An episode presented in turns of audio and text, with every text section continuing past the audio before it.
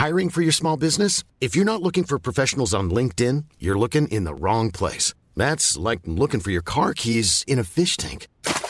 LinkedIn helps you hire professionals you can't find anywhere else, even those who aren't actively searching for a new job but might be open to the perfect role. In a given month, over 70% of LinkedIn users don't even visit other leading job sites. So start looking in the right place. With LinkedIn, you can hire professionals like a professional. Post your free job on linkedin.com slash people today.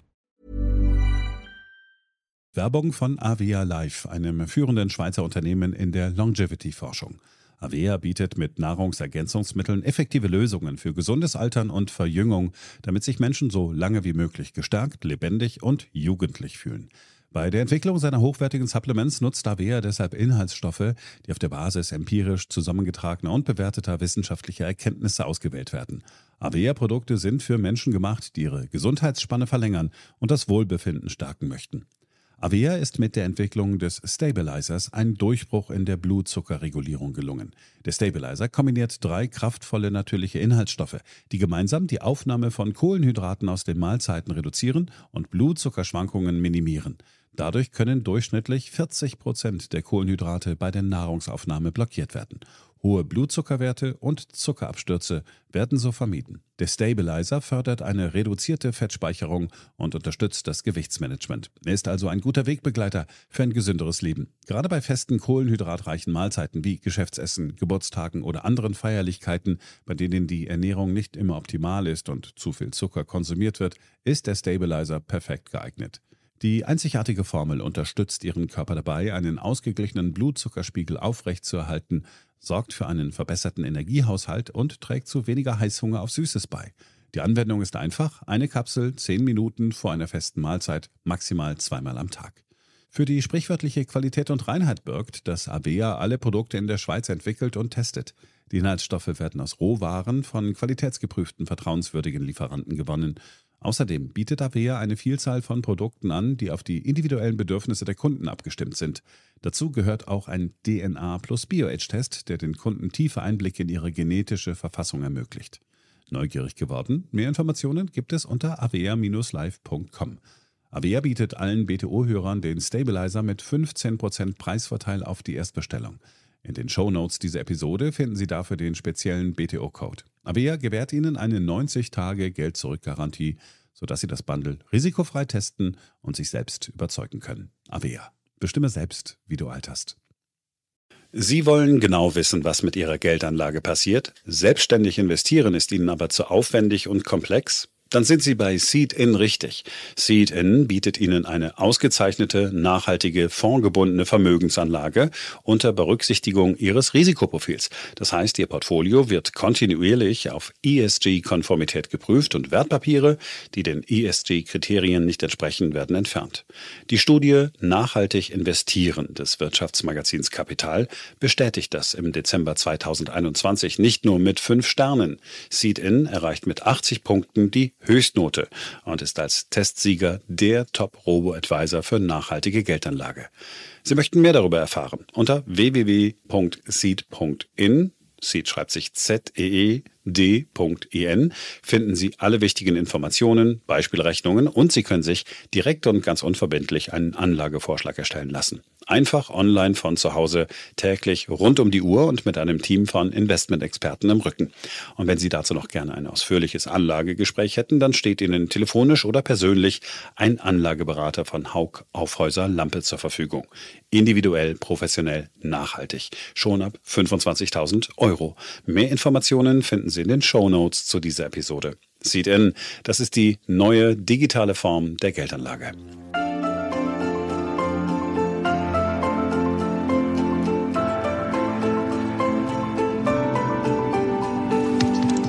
Hier ist BTO Beyond Obvious 2.0, der Ökonomie-Podcast von Dr. Daniel Stelter.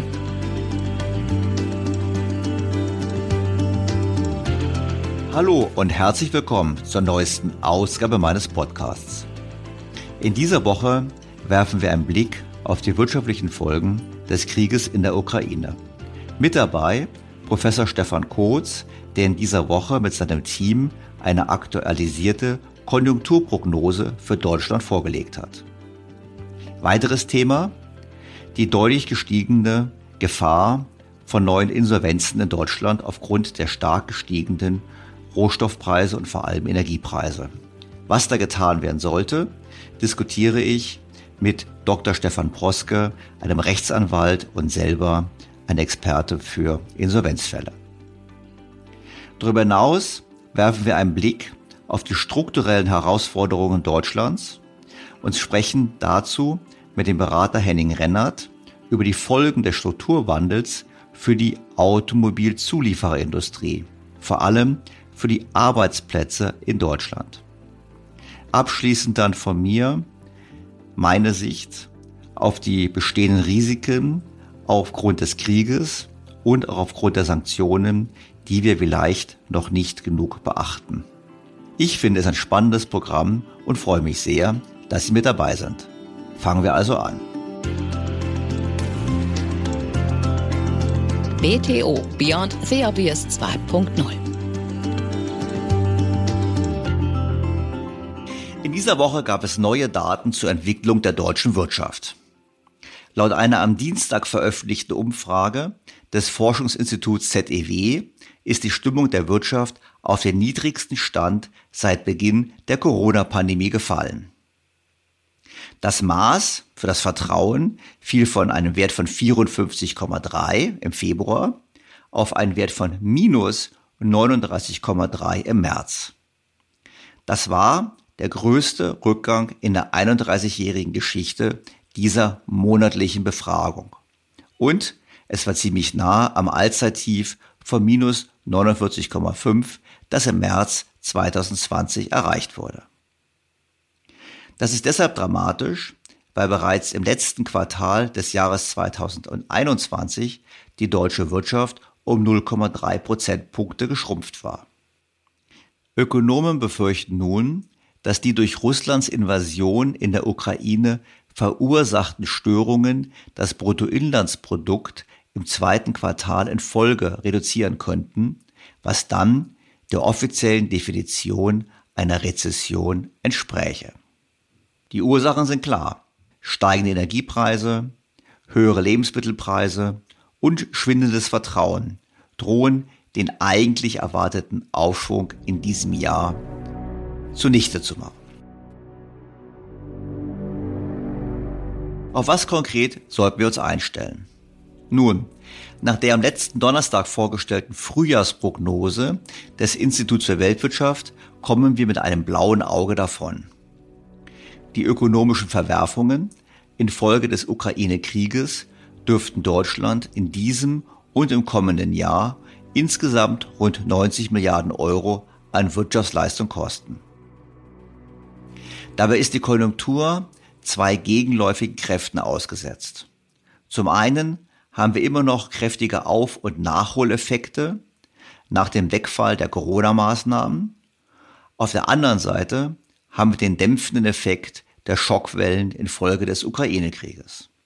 Erwartet wird nunmehr ein Wachstum von 2,1 Prozent für das ganze Jahr, verglichen mit 4 Prozent von der letzten Prognose im Dezember. Die Inflationsrate dürfte wohl auf 5,8 Prozent steigen, so hoch wie noch nie seit der Wiedervereinigung. Doch was passiert, wenn wir ein Embargo für Gas und Öl verhängen? Wie wirken die nun beschlossenen Maßnahmen zur Neuausrichtung der Energiepolitik? Was bedeuten die Mehrausgaben für Verteidigung? Darüber spreche ich mit dem ersten Gast in diesem Podcast. Stammhörern sehr gut bekannt, Professor Stefan Kurz. Professor Stefan Kotz ist Konjunkturchef und Vizepräsident des IFW Kiel. Professor Kotz war zuletzt in Folge 113 zu Gast, in der er über die Herausforderungen für Deutschland in diesem Jahrzehnt gesprochen hat. Grund genug für Daniel Stelter, anlässlich der aktuellen Prognose die kurz-, mittel- und langfristigen Folgen des Krieges in der Ukraine für die deutsche Wirtschaft mit Professor Kotz zu diskutieren. Sehr geehrter Herr Professor Kotz, ich freue mich ausgesprochen, Sie erneut in meinem Podcast begrüßen zu dürfen. Ja, hallo. Ja, Sie sind ja schon Stammgast und eigentlich sind wir immer verabredet, über Ihre neuesten Prognosen zu sprechen. Und in dieser Woche kam ja wieder die neueste Prognose raus, die Frühjahrsprognose. Und die FAZ war ja eigentlich recht gemein, habe ich heute Morgen gelesen. Die haben gesagt, na ja, eigentlich hätten die es alle schon ahnen können, weil im Dezember, in der letzten Prognose, wussten wir schon, es gibt hohe Inflation. Wir wussten schon, das Wirtschaftswachstum schwächt sich ab. Ja gut, Ukraine-Krieg wusste man nicht, aber man wusste, es gibt Spannungen. Ich meine, als Prognostiker tut man sich nicht schwer, wenn man sowas liest, wenn man solche Kritik liest. Ähm, aber vielleicht mal ganz kurz, was ist denn die wesentliche Veränderung jetzt, die wir sehen müssen aufgrund des Krieges bezüglich der Wirtschaftsaussichten in Deutschland? Ja, vielleicht ganz kurz vorab. Also alle Hellseher dürfen sich immer gerne bei uns äh, melden. Wir nehmen dann gerne diese Expertise auch mit in unsere Prognosen auf. Äh, das, was wir jetzt gesehen haben, ist, dass in die starken Auftriebskräfte, die wir ja prognostiziert hatten, für die Erholung von der Corona-Pandemie-Krise, äh, wir jetzt eben heftigen Gegenwind bekommen. Äh, an den Auftriebskräften hat's ja, hat sich ja nichts geändert. Äh, wir gehen mit schätzungsweise 220 Milliarden Euro Kaufkraft, äh, die bei den privaten Haushalten aufgestaut wurde, in dieses Jahr hinein. Die Auftragsüberhänge der Industrie liegen etwa bei 100 Milliarden. Also Nachfrage ist massenhaft da und das ist auch bereits eine Erklärung dafür, weshalb der Preisauftrieb so kräftig ist. Äh, auch das hatten wir schon beim vergangenen Mal diskutiert. Und äh, in diese Phase hinein kommen jetzt die Schockwellen durch den Ukraine-Krieg, die verbunden sind mit einem weiteren Schub für die Inflation. Aber auch hier bitte nicht übersehen, die Inflation ist bereits in Gang gekommen, bevor überhaupt ein Schuss in der Ukraine gefallen war. Äh, das verstärkt es alles noch. Wir dürfen jetzt aber auch äh, nicht den Eindruck entstehen lassen, ja, das, was wir jetzt erleben, das ist Putins Inflation, sondern äh, da haben wir auch schon ähm, einen erheblichen Teil gesehen, der war schon in der Pipeline, bevor überhaupt dieser Konflikt so militärisch eskalierte. Ja gut, Joe Biden hat es ja explizit gesagt. Er hat gesagt, das ist Putins Inflation in den USA. Und ich glaube, Frau Lagarde wird auch in die Richtung argumentieren wollen, ist ja klar. Ich meine, man könnte so ein Bild sich vorstellen wie so ein Brennholzlager. Und die EZB hat jetzt ja und die FED ja auch in den letzten Jahren dieses Brennholzlager immer konstant befüllt. Da gemeint, schaut mal, ist ja kein Problem. Das Lager ist voller, aber es brennt nicht. Und dann bekamen wir letztes Jahr schon ein bisschen Inflation, etwas höhere Inflation. Es war so ein kleiner Brand am Rande dieses Brennholzlagers. Aber würden Sie jetzt wirklich sagen, dass die, ähm, der Konflikt in der Ukraine das Zeug dazu hat, das Lager in Brand zu setzen und damit übersetzt so im Prinzip viel mehr Inflationskräfte freizusetzen, als es jetzt denkt. Ich meine, Frau Lagarde hat jetzt auch gemeint, es könnten auch sieben Prozent werden in der Eurozone im Laufe dieses Jahres. Ähm, ist das so ein richtiges Bild oder sagen Sie, naja, das ist vielleicht ein bisschen sehr negativ? Ja, ist vielleicht ein bisschen eindimensional. Äh, also als müssten wir nur auf dieses eine Ereignis warten und das tritt dann plötzlich einen äh, Prozess los. Für uns war es ja immer schwierig, ähm, damit klarzukommen, dass wir eigentlich schon starke Inflationskräfte angelegt hatten, aber es war immer schwierig zu sagen, wann die denn nun tatsächlich in Gang kommen. Das könnte jetzt sich auch einfach nur überlagern. Also dass es wirklich ein Auslöser ist, das äh, sehe ich so nicht. Sozusagen auch jetzt kommt es wieder sehr stark darauf an, wie die Notenbanken reagieren. Wenn sie den Eindruck vermitteln, dass sie gar nicht reagieren oder nur sehr, sehr zögerlich reagieren, dann werden sich noch mehr Menschen fragen, nehmen die das eigentlich noch wirklich ernst mit ihrem äh, Mandat für die Preisstabilität oder lassen sie es im Zweifel laufen? Ich denke, das ist die gefährliche Situation, die wir jetzt haben. Und da ist die EZB eben noch weiter hinter der Kurve als die Fed. Und ähm, was ich gerade sagte, dass wir kein Nachfrageproblem haben, das gilt ja nicht nur für Deutschland, das gilt für andere Länder auch. Das sollte eben jetzt äh, auch die EZB zum Anlass nehmen, Signale zu setzen, dass sie die Zinswende jetzt auch tatsächlich einleitet äh, und auch dann fortsetzt. Denn die wirtschaftlichen Schwierigkeiten, die wir in diesem Jahr haben und auch die Abwärtsrevision, äh, die wir vorgenommen haben, das liegt ja nicht daran, dass plötzlich die Nachfrage zusammenbrechen würde, sondern äh, dass wir eben neue Störfeuer jetzt haben für Produktionsprozesse, insbesondere das hängt jetzt nicht daran, ob die Zinsen nochmal 50 oder 100 Basispunkte höher sind oder nicht. Also daran hängt jetzt nicht der konjunkturelle Verlauf. Ja gut, aber dann würden Sie sagen, man muss die Zinsen erhöhen, einfach nur aus psychologischen Gründen. Also damit die Leute wissen, aha, Inflation wird nicht Dauergas. Ja, psychologisch, also ein bisschen mehr als Psychologie, sondern um eben jetzt auch äh, zu zeigen, diese sehr expansive Phase der Geldpolitik ist vorbei Wir sind nicht bereit, alles zu alimentieren, äh, was sich dort an Inflationsdruck aufbaut, um eben genau dann zu vermeiden, dass sich das verselbstständigt. Es wird jetzt viel über Lohnpreisspiralen gesprochen. Das halte ich eh für das falsche Bild. Wenn überhaupt sind es Preis-Lohnspiralen, noch besser gesagt Preiserwartungslohnspiralen. Also erst in dem Moment, wo die Tarifparteien beide die Erwartung haben, dass sich jetzt auch aus der heimischen Wertschöpfung heraus ein Inflationsprozess ergeben kann, äh, den die Notenbank nicht ernsthaft einbremst, dann werden die auch höhere Tarifabschlüsse vornehmen. Und zwar die Arbeitgeber werden es akzeptieren, weil sie sagen, wir können ja eh unsere Preise erhöhen. Wir werden ja nicht gebremst von der Geldpolitik. Und dann werden zu Recht auch die Arbeitnehmer sagen, okay, aber wir wollen äh, unsere Kaufkraft auch erhalten. Und dann kann man sich eben auf die höhere wechselseitig erwartete höhere Inflationsrate auch äh, verständigen. Und das darf erst gar nicht in Gang kommen, denn um das dann wieder einzuhegen, da muss dann die Notenbank umso kräftiger aufs äh, Bremspedal treten, Zweifel eine Rezession in Kauf nehmen, um ihre Glaubwürdigkeit zurückzuerlangen. Und das können wir uns wirklich alle miteinander sparen. Am besten dadurch, dass die Notenbank ihre Glaubwürdigkeit nicht länger ja, aufs Spiel setzt. Ja gut, aber jetzt würde ich, da muss ich schon mal einhaken, weil es gibt ja die Kritiker ihrer Ausführungen, die würden jetzt sagen, jetzt bereits die Zinsen zu erhöhen, wäre nichts anderes als äh, ein, praktisch in einen sich abzeichnenden Abschwung hinein, äh, die Zinsen zu erhöhen, einfach deshalb, weil die höheren ähm, Energiekosten wirken ja letztlich wie eine Steuer für die Konsumenten. Das heißt, die Konsumenten haben weniger Geld zum Ausgeben. Die Nachfrage wird sowieso sinken. Die Investitionsneigung wird sowieso sinken. Als darin die Zinsen zu erhöhen, wäre doch völlig falsch. Gerade letzte Woche ähm, auch einige Artikel gelesen, wo dann sogar argumentiert wird, gesagt wird, nein, die Notenbank handelt richtig. Sie hat gelernt aus den Fehlern der 70er Jahre. Aber in den 70er Jahren wurde behauptet, da hätte man ja versucht gegenzusteuern mit dem Ergebnis eben, dass man eben Arbeitslosigkeit bekommen hätte und Inflation. Und deshalb wäre es vernünftiger, so zu handeln und so besonnen zu handeln, wie es die EZB jetzt tut. Zumindest das ist das, was auch einige ihrer Kollegen so jetzt sagen würden. Mhm. Wobei die Formulierung jetzt schon die Zinsen erhöhen, äh, muss man sich auch erstmal auf der Zunge zergehen lassen. Man könnte eher sagen, jetzt erst.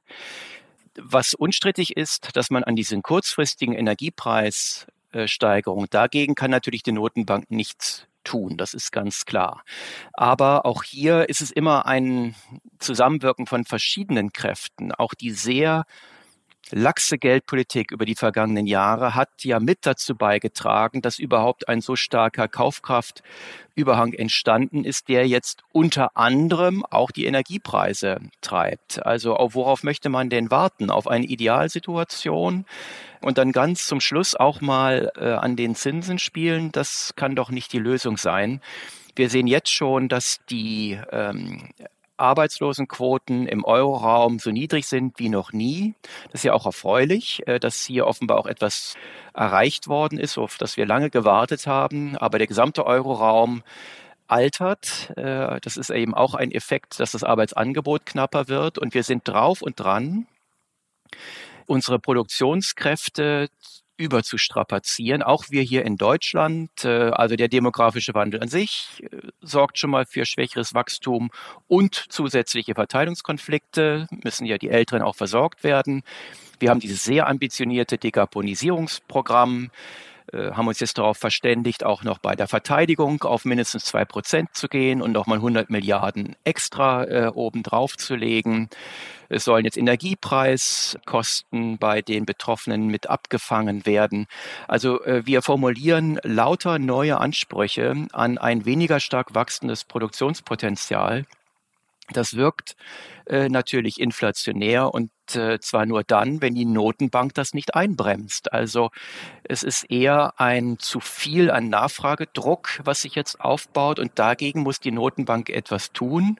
Und äh, gegen die zusätzlichen Lieferengpässe, die jetzt auftreten, insbesondere in der kurzen Frist, oder auch, das wäre natürlich noch ein bisschen mehr als ein Lieferengpass, wenn wir tatsächlich zur Unterbrechung der, zur Unterbrechung der, der Energielieferungen kämen, dann wären das alles produktionsseitige Behinderungen äh, der wirtschaftlichen Aktivität.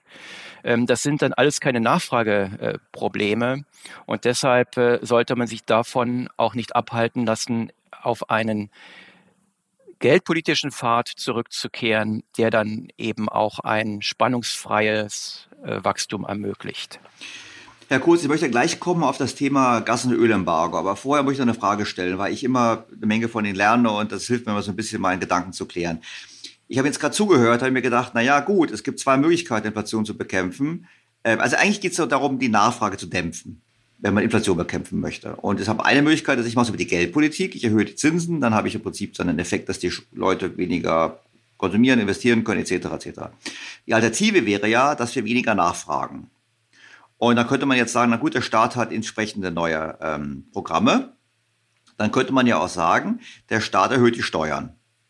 Und über diese Steuern nimmt er den Bürgern das Geld weg, dann können die Bürger weniger nachfragen und er kann dafür Panzer und Flugzeuge kaufen. Ist das ein falscher Gedanke? Nein, der Gedanke ist vollkommen richtig. Es geht insgesamt darum, die Produktionsmöglichkeiten mit den Ansprüchen, die wir formulieren, auf der Nachfrageseite in Deckung zu bringen. Und je mehr Deficit Spending der Staat äh, betreibt. Also je mehr er einfach Geld ausgibt, das er vorher den, dem privaten Sektor nicht entzogen hat über Abgaben, äh, desto inflationärer kann das wirken. Und äh, wenn man sich darüber verständigen kann, äh, dass man beispielsweise die äh, Verteidigungsausgaben über Steuern finanziert, und das würde eigentlich jeder sofort äh, empfehlen, äh, denn das ist nun wirklich eine Kernaufgabe des Staates. Da werden Sie, glaube ich, kaum einen äh, marktwirtschaftlichen Ökonom finden, der nicht äh, zu dem Ergebnis kommt, ja, das ist äh, eine Staatsaufgabe und äh, die muss natürlich aus dem laufenden Budget bezahlt werden, Jahr für Jahr und nicht äh, aus einem Sonderschuldentopf, den man sich jetzt dafür äh, ins Grundgesetz schreiben möchte. Das sind alles auch äh, immer seltsame Argumentationslinien, dass man sagt, wir müssen jetzt nochmal zusätzlich den Schuldenspielraum um 100 Milliarden erhöhen, damit wir uns mehr Verteidigungsausgaben leisten können. Wenn wir mal das Budget durchgehen, dann würde man doch sagen, die wichtigsten Staatsaufgaben, die werden als erste aus dem laufenden Steuer- und sonstigen äh, Beitragseinnahmen bezahlt. Und nur wenn das nicht mehr reicht, dann am Ende überlegen wir, ob es noch äh, andere Finanzierungsmöglichkeiten gibt.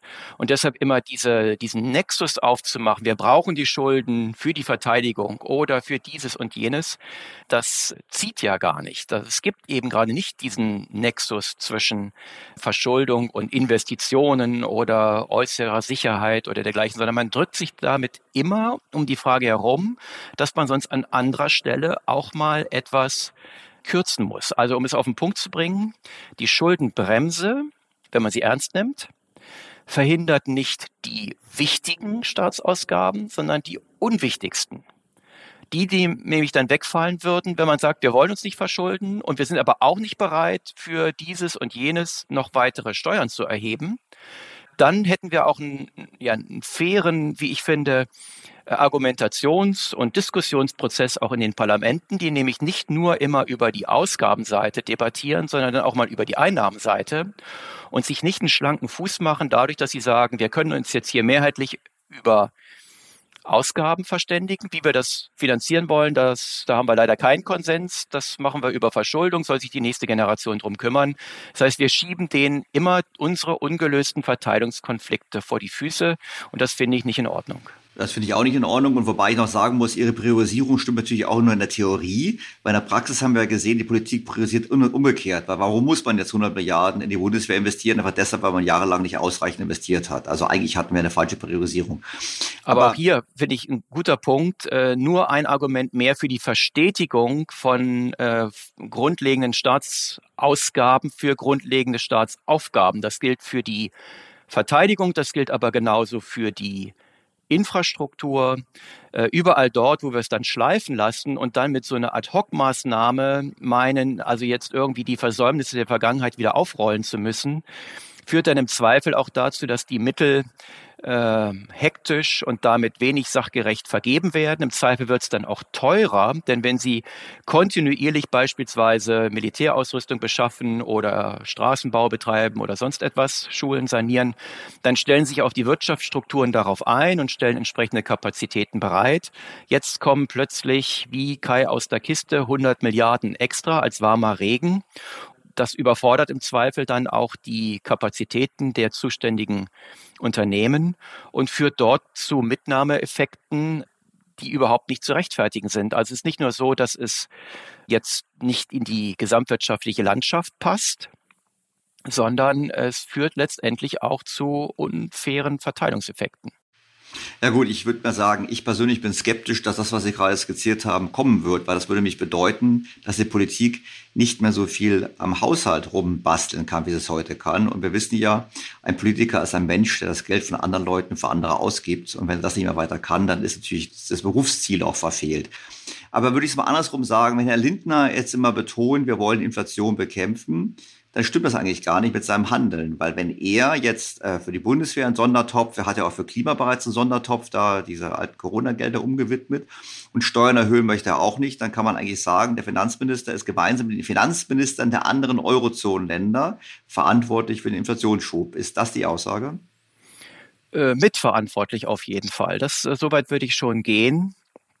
Denn äh, der Staat äh, ist durch seine durch sein Defizitgebaren eben jemand, der mit dazu beiträgt, äh, dass wir ähm, die Nachfrage ähm, erhöhen und eben nicht äh, auch dafür sorgen, dass das, was wir staatlicherseits ausgeben, von den Privaten weniger verausgabt werden kann was, äh, glaube ich, hier oft übersehen wird. Man findet juristisch offenbar jede Menge Möglichkeiten, bislang jedenfalls, um an der Schuldenbremse herumzukommen.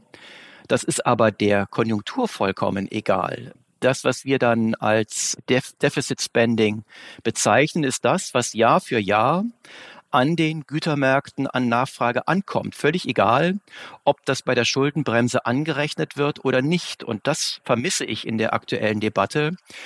Äh, es wird entweder rein juristisch argumentiert, da bin ich kein Experte, ich bin nicht nur skeptisch, ob das mit der Idee der Schuldenbremse in Einklang zu bringen ist. Dann gibt es das Argument, ja, aber die Schuldentragfähigkeit sei doch äh, gar nicht in Frage gestellt. Natürlich ist sie das nicht. Natürlich können wir uns das aus diesen Aspekten her erlauben.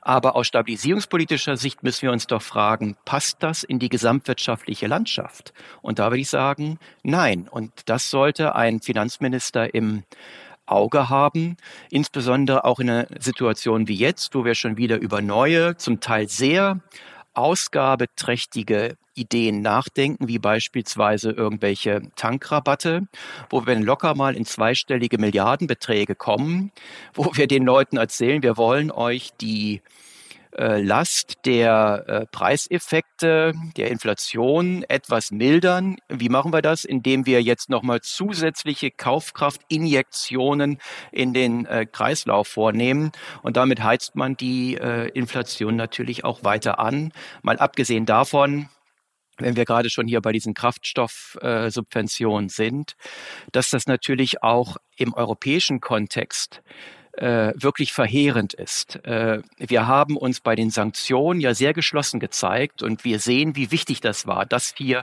entschlossen und geschlossen gehandelt wurde, praktisch transatlantisch bis hin nach Japan. Ist jetzt, ist jetzt aber auch wichtig, insbesondere für die Europäer, dass sie auch in der Bewältigung der Sanktionsfolgen ähm, geschlossen auftreten. Und das, was wir derzeit erleben, ist, dass wir lauter nationale Subventionsprogramme auflegen. Jeder will seinem, seiner eigenen Bevölkerung irgendwie die Energiepreiseffekte mildern und äh, ringsherum werden jetzt äh, neue Ausgaben bewilligt. Hier sind es mal Steuernachlässe, da sind es dann direkte Zuschüsse. Das äh, spielt letztendlich gar keine Rolle. Ähm, wenn das ein kleines Land macht, okay, dann kann man sich damit einen schlanken Fuß machen. Wenn es aber alle machen, dann führt das dazu, dass wir letztlich die Nettopreise für Energie wieder hochtreiben. Das heißt, wir erreichen auch das Ziel gar nicht, sondern das viele staatliche Geld, was in diese Programme fließt, kommt letztendlich den Energieanbietern zugute, also denen, denen man nun wirklich nicht unter die Arme greifen äh, möchte.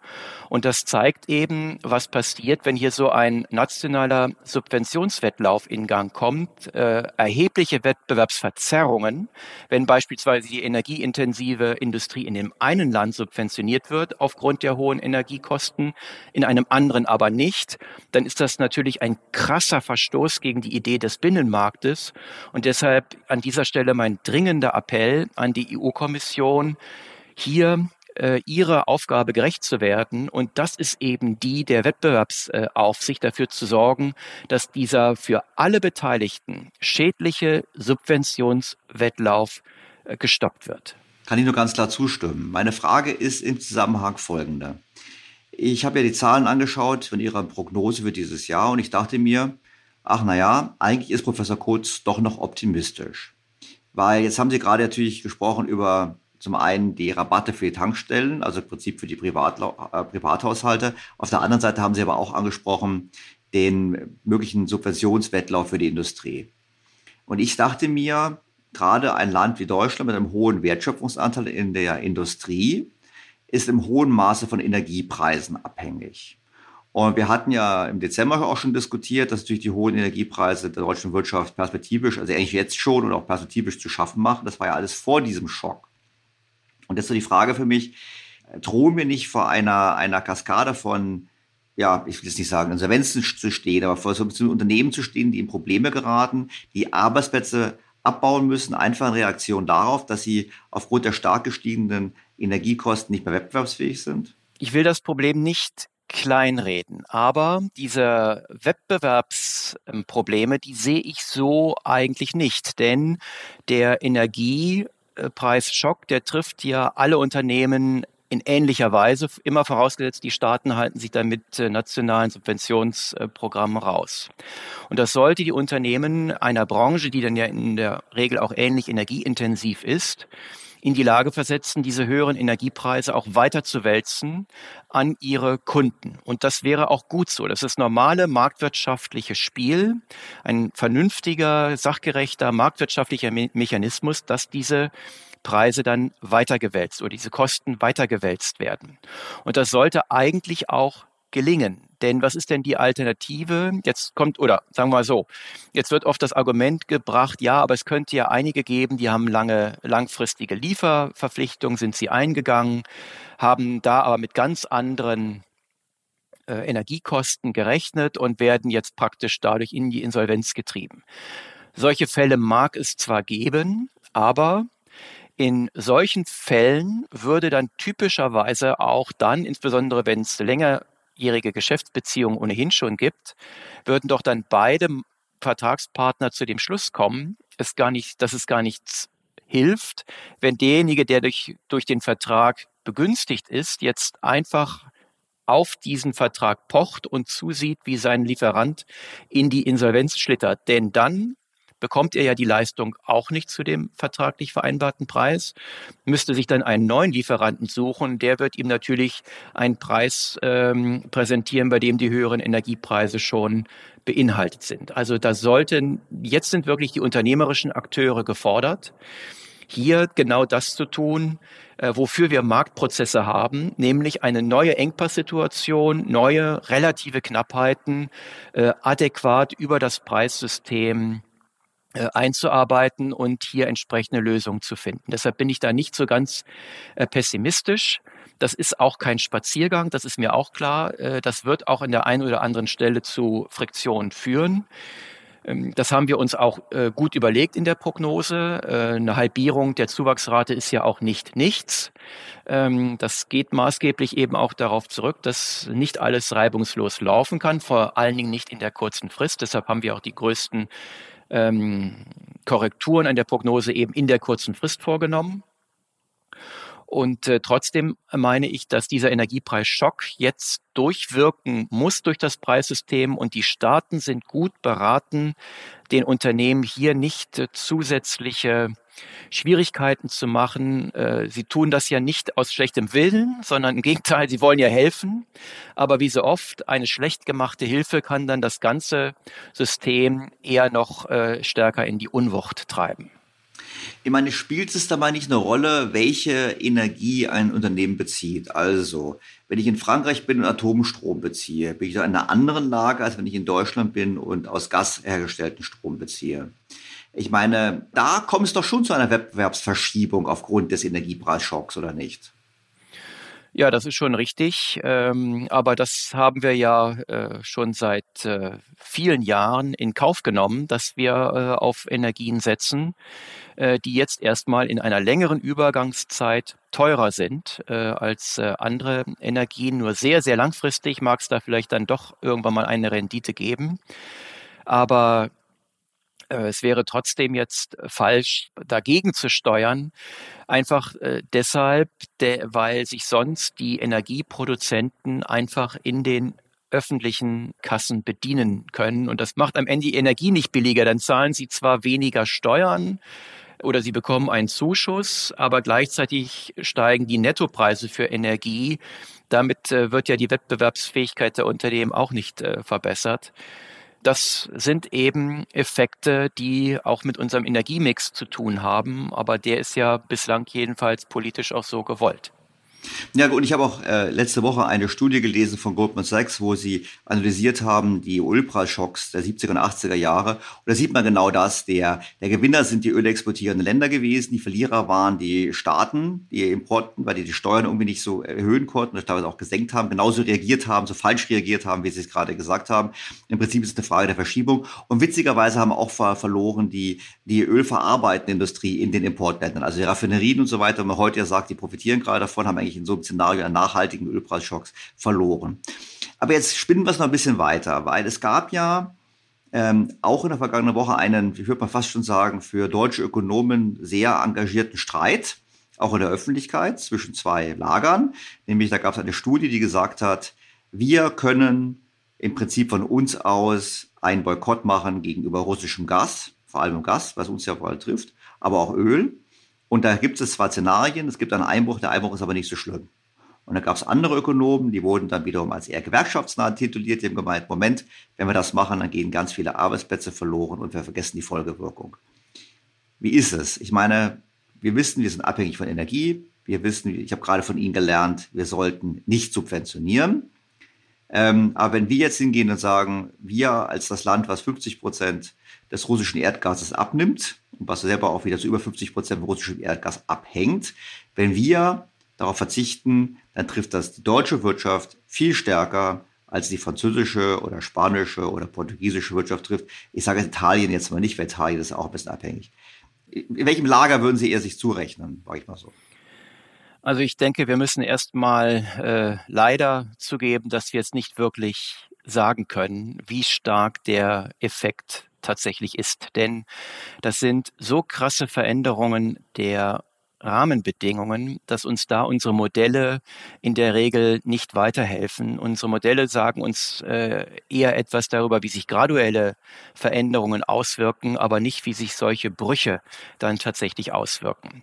Was wir aber sicher sagen können, ist, ähm, ein Ausstieg äh, aus dem äh, russischen Öl ist eben kurzfristig viel schlechter zu verkraften als äh, mittelfristig. Also die Zeit spielt hier eine Rolle, das Timing spielt eine Rolle.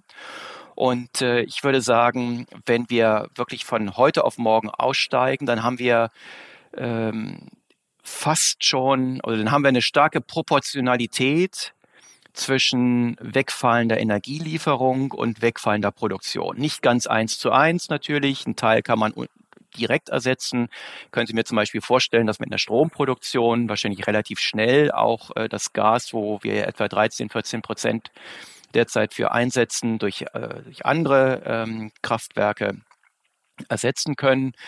Äh, und hier und da wird man auch noch die eine, eine oder andere Einsparung vornehmen. Aber selbst wenn nur die Hälfte äh, dessen, was wir dann weniger importieren, nicht mehr zur Verfügung steht, wäre das immer noch ein erheblicher Einbruch äh, der wirtschaftlichen Aktivität. Je mehr Zeit wir haben für die Anpassungsprozesse, desto eher kommen wir natürlich dann auch wieder in besseres Fahrwasser. Also deshalb, äh, je abrupter man das tut, desto größer sind die Kosten. Das, glaube ich, ist ein Konsens zwischen allen und das hat auch gar nichts, glaube ich, zwischen gewerkschaftsnah und weniger gewerkschaftsnah zu tun. Das ist eher eine Frage, auf welche Fristen schaut man denn da?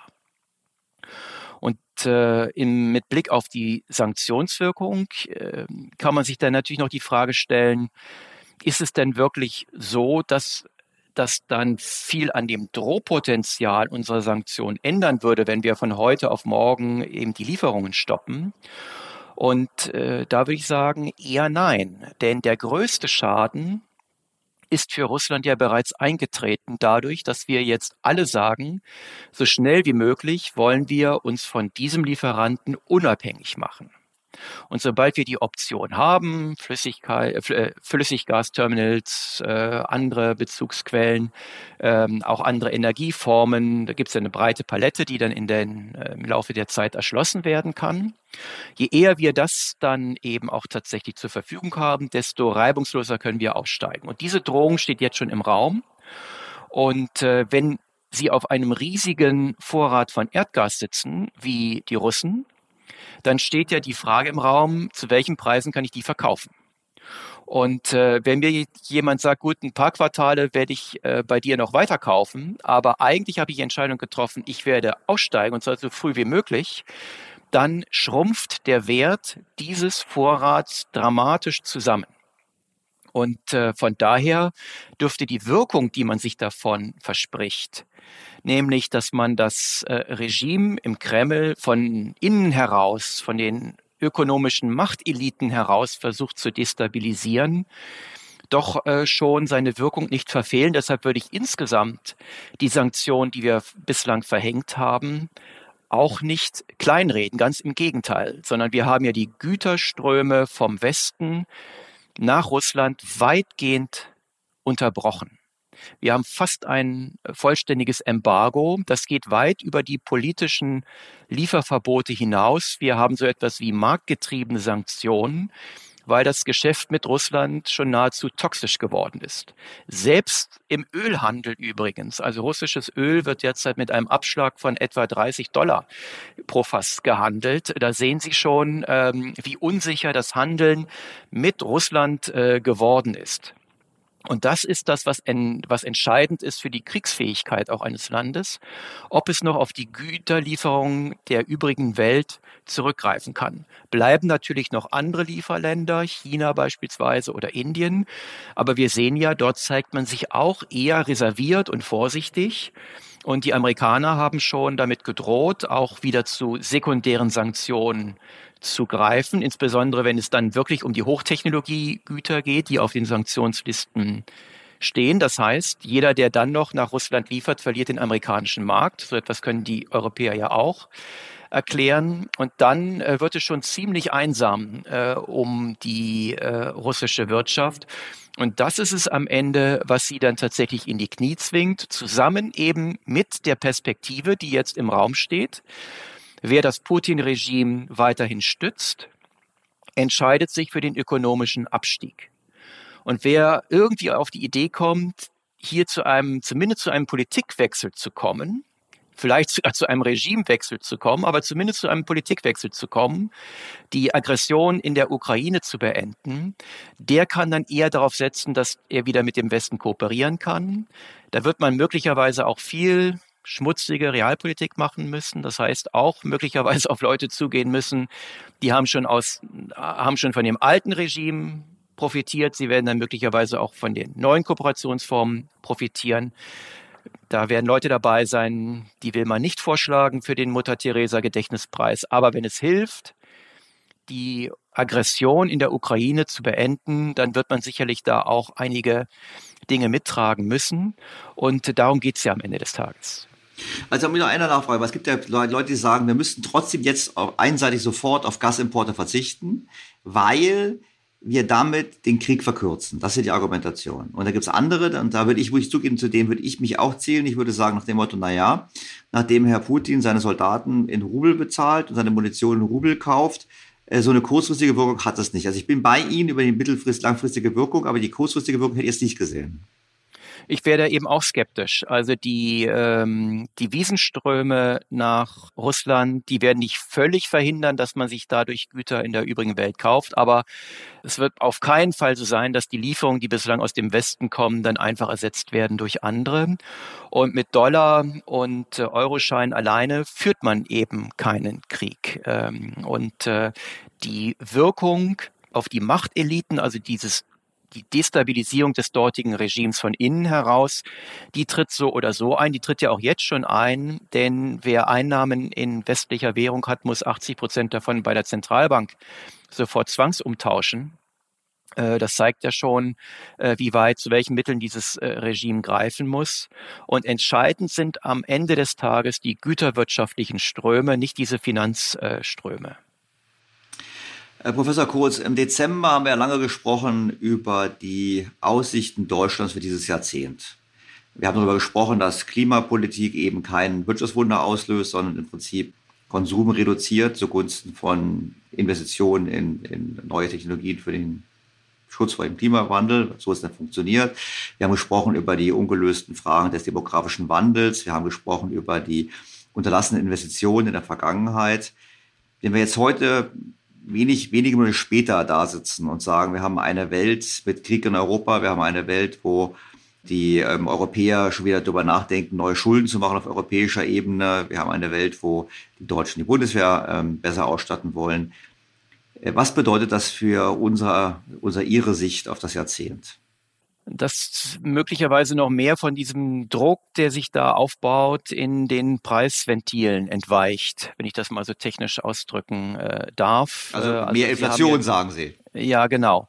Also die Diskussion, dass man sich jetzt auf zwei Prozent der äh, Wirtschaftsleistung für die Verteidigungsausgaben geeinigt hat, das bedeutet also 50 Prozent im Grunde den Verteidigungshaushalt äh, heraufschrauben und zwar dauerhaft. Da hat man sich ja fast über Nacht darauf verständigt. Das haben auch viele akzeptiert. Aber ich habe keinen einzigen Vorschlag gehört, worauf man denn an anderer Stelle verzichten möchte. Das heißt, wir reden ja hier über strukturelle Mehrausgaben, die also Jahr für Jahr auf jetzt erstmal unabsehbare Zeit im Haushalt stehen es gibt keinen einzigen Vorschlag, sei es auf der Ausgabenseite, was man denn dann weniger an anderer Stelle ausgeben möchte, oder eben Second Best aus meiner Sicht, wofür man denn dann äh, zusätzliche Steuern erheben möchte. Wir, auch hier wieder das klassische Muster, wir verständigen uns darauf, wo wir mehr ausgeben wollen, aber wie wir es denn wirklich finanzieren wollen, lassen wir einfach offen. Ähm, dieses Muster und jetzt in Europa sehen wir, Sie haben es angesprochen, die Debatte wird immer deutlicher, dass äh, die Länder sagen, gut, also wir wollen die Schulden eigentlich gar nicht mehr auf nationaler Ebene machen, da sind die Spielräume weitestgehend ausgereizt bei einigen, Deutschland noch nicht, aber bei, bei anderen, was die Schuldentragfähigkeit angeht, ist man nicht mehr über jeden Zweifel erhaben. Lass uns das doch über die EU-Ebene machen, dann können wir uns auch ein paar Jahre länger hier ähm, durchs Gelände robben. Ja, damit kann man die Schuldentragfähigkeit noch ein bisschen weiter ausreizen, aber was ist denn damit gewonnen? Dann haben wir das Problem eben ein paar Jahre später. Und ähm, es wäre doch viel vernünftiger zu sagen, das ist keine nachhaltige Politik. Und sobald man das erkannt hat, ändert man es, damit es nachhaltig wird. Das heißt aber im Klartext, dass wir zwar alle davon sprechen, dass die Politik aufgewacht sei in Deutschland und dass sie jetzt die Prioritäten erkennen würde, dass es aber eigentlich gar nicht stimmt. Dass die Politik eigentlich auf die Krise mit der bisherigen Vorgehensweise reagiert. Und im Prinzip die, die das Erkennen des grundlegenden Sanierungsbedarfs das ist eben aufgeschoben worden wieder. Also man hätte ja sagen können, die Krise verdeutlicht die ganzen Missstände. Ich meine, wir haben Infrastrukturinvestitionen, die fehlen, Glasfaser, Bildungssystem, brauchen wir alles nicht groß diskutieren. Hätte man sagen können, jetzt ist die Zeit, Deutschland zu sanieren und auch einfach mal unangenehme Themen anzugehen, weil wir eigentlich einige, einige Dinge versprochen haben, die wir nicht halten können. Aber genau das wird nicht getan, sondern eigentlich sorgt die Krise dafür, dass wir mit großen Ankündigungen, aber eigentlich noch beschleunigt in dieselbe falsche Richtung gehen. Was die stabilisierungspolitische Ausrichtung angeht, sieht es derzeit so aus. Umso mehr kommt es eben jetzt wirklich auf die Notenbank an. Und äh, da würde ich sagen, gibt es zumindest Signale, äh, dass man häufiger kritische Stimmen hört, auch aus der Notenbank selber, wo eben Leute schon ein Problem damit haben, wenn wir plötzlich Inflationsraten um die fünf Prozent, nahe sechs Prozent sehen, wie man das dann noch mit einem zwei Prozent Ziel zusammenbringen möchte. Natürlich in der kurzen Frist kann man da immer mal abweichen, aber eine Abweichung äh, um das Dreifache ist dann doch vielleicht ein bisschen krass, sodass hier vielleicht wenigstens ein Aufwachen stattfindet, dass man sagt, also diese, diese Vorstellung, man könne so expansiv sein, wie man überhaupt sich nur vorstellen kann in der Geldpolitik, aber bei den Verbraucherpreisen passiert nichts. Das äh, sehen wir nun seit einiger Zeit und wir sehen es eben in den Vereinigten Staaten, finde ich auch sehr gut, in diesem Zusammenspiel aus Geld und Finanzpolitik, dass wir da diesen Inflationsdruck ja schon deutlich gesehen haben, längst bevor überhaupt Ukraine-Krise ein äh, Thema war. Also es, äh, wir müssen jetzt, glaube ich, aufpassen, dass wir nicht auf ein zu schmales Gleis geraten, indem wir sagen, all unsere Probleme sind hier nur das Ergebnis dieses Krieges. Ich würde sagen, dass der Krieg unsere Probleme nochmal deutlich verschärft. Aber jetzt einfach alles äh, diesen Kriegsfolgen anzulasten, wäre viel zu äh, simpel und äh, würde eben gerade diese grundlegenden Muster, die Sie gerade beschrieben haben, dann ja wieder nur übertünchen.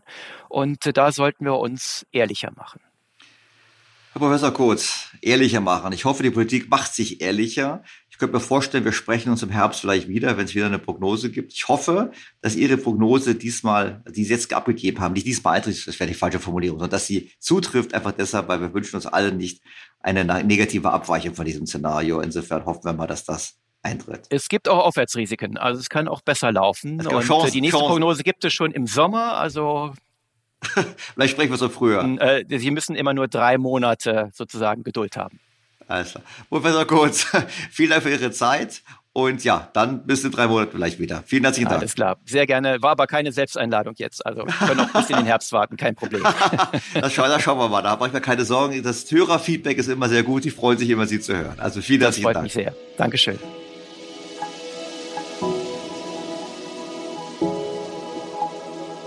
Im Gespräch mit Professor Kotz klang es bereits an, dass die Entwicklung der Energiepreise die Unternehmen bestimmter Branchen natürlich vor enorme Herausforderungen stellt.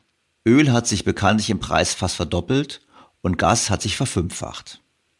Das ist schlimm für jeden, der sein Auto betankt oder mit Gas heizt, aber es ist natürlich noch schlimmer für jenen, der eine Fabrik betreibt, die auf sehr viel Energie angewiesen ist, wie beispielsweise die Chemie, die Zement, die Metall- oder auch die Papierindustrie. Das alles sind sehr energieintensive Branchen. Und deshalb ist es keine große Überraschung, dass in diesen Unternehmen natürlich die Probleme zunehmen.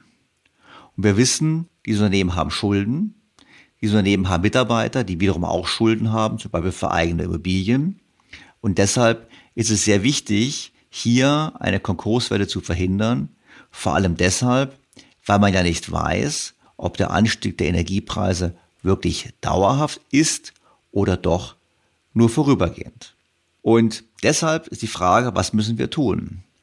Dr. Stefan Broske kam mich zu und sagte, wir müssen auch darüber nachdenken, die Insolvenzantragspflicht temporär wieder auszusetzen. Dr. Stefan Proske ist Partner der Sozietät Heuking Kühn Lühr Wojtek. Der Rechtsanwalt ist auf Restrukturisierungs- und Insolvenzrecht spezialisiert. In der vergangenen Woche hat er sich an das Bundesjustizministerium gewandt und dem für das Insolvenzrecht zuständigen Abteilungsleiter vorgeschlagen, ähnlich wie 2020 wegen Covid, die Insolvenzantragspflicht begrenzt auszusetzen. Wieso er dies für erforderlich hält, erläutert Dr. Proske im Gespräch mit Daniel Stelter. Sehr geehrter Herr Dr. Broske, ich freue mich ausgesprochen, Sie in meinem Podcast begrüßen zu dürfen. Ja, vielen Dank für die Einladung, Herr Dr. Stelter. Ich freue mich ausgesprochen, bei Ihnen zu sein. Herr Dr. Broske, Sie sind Anwalt und Sie haben eine Sorge kundgetan in diesen Tagen, nämlich die Sorge, dass wir äh, vielleicht Gefahr laufen, dass einige Unternehmen Schwierigkeiten kommen, Zahlungsschwierigkeiten kommen aufgrund des Ukraine-Konfliktes, des Krieges, den Sanktionen und hatten dann gesagt, wir müssten hier wieder rechtlich eingreifen und müssten quasi die Konkursregeln, die normale Insolvenzregeln aussetzen. So habe ich das zumindest verstanden. Was bewegt Sie dazu und was ist wirklich passiert? Oder das haben Sie wirklich aus dem Herzen? ja, sehr gern. Ähm, nochmal vielen Dank für die Einladung. Vielleicht ganz kurz so zu meinem Hintergrund. Ähm, ich bin studierter Jurist, gelernter Insolvenzverwalter. In meiner ganz frühen Laufbahn als Anwalt habe ich bei mehreren Insolvenzverwaltern gearbeitet nebenbei auch noch sogar gelernter Versicherungskaufmann, kann also ein bisschen Buchhaltung. und ähm, habe aber jetzt seit oh, schon vielen Jahren die Seiten gewechselt und berate Gläubiger und Unternehmen primär in der Insolvenzvermeidung, aber auch im Rahmen von Insolvenzverfahren. Das ist alles Mögliche.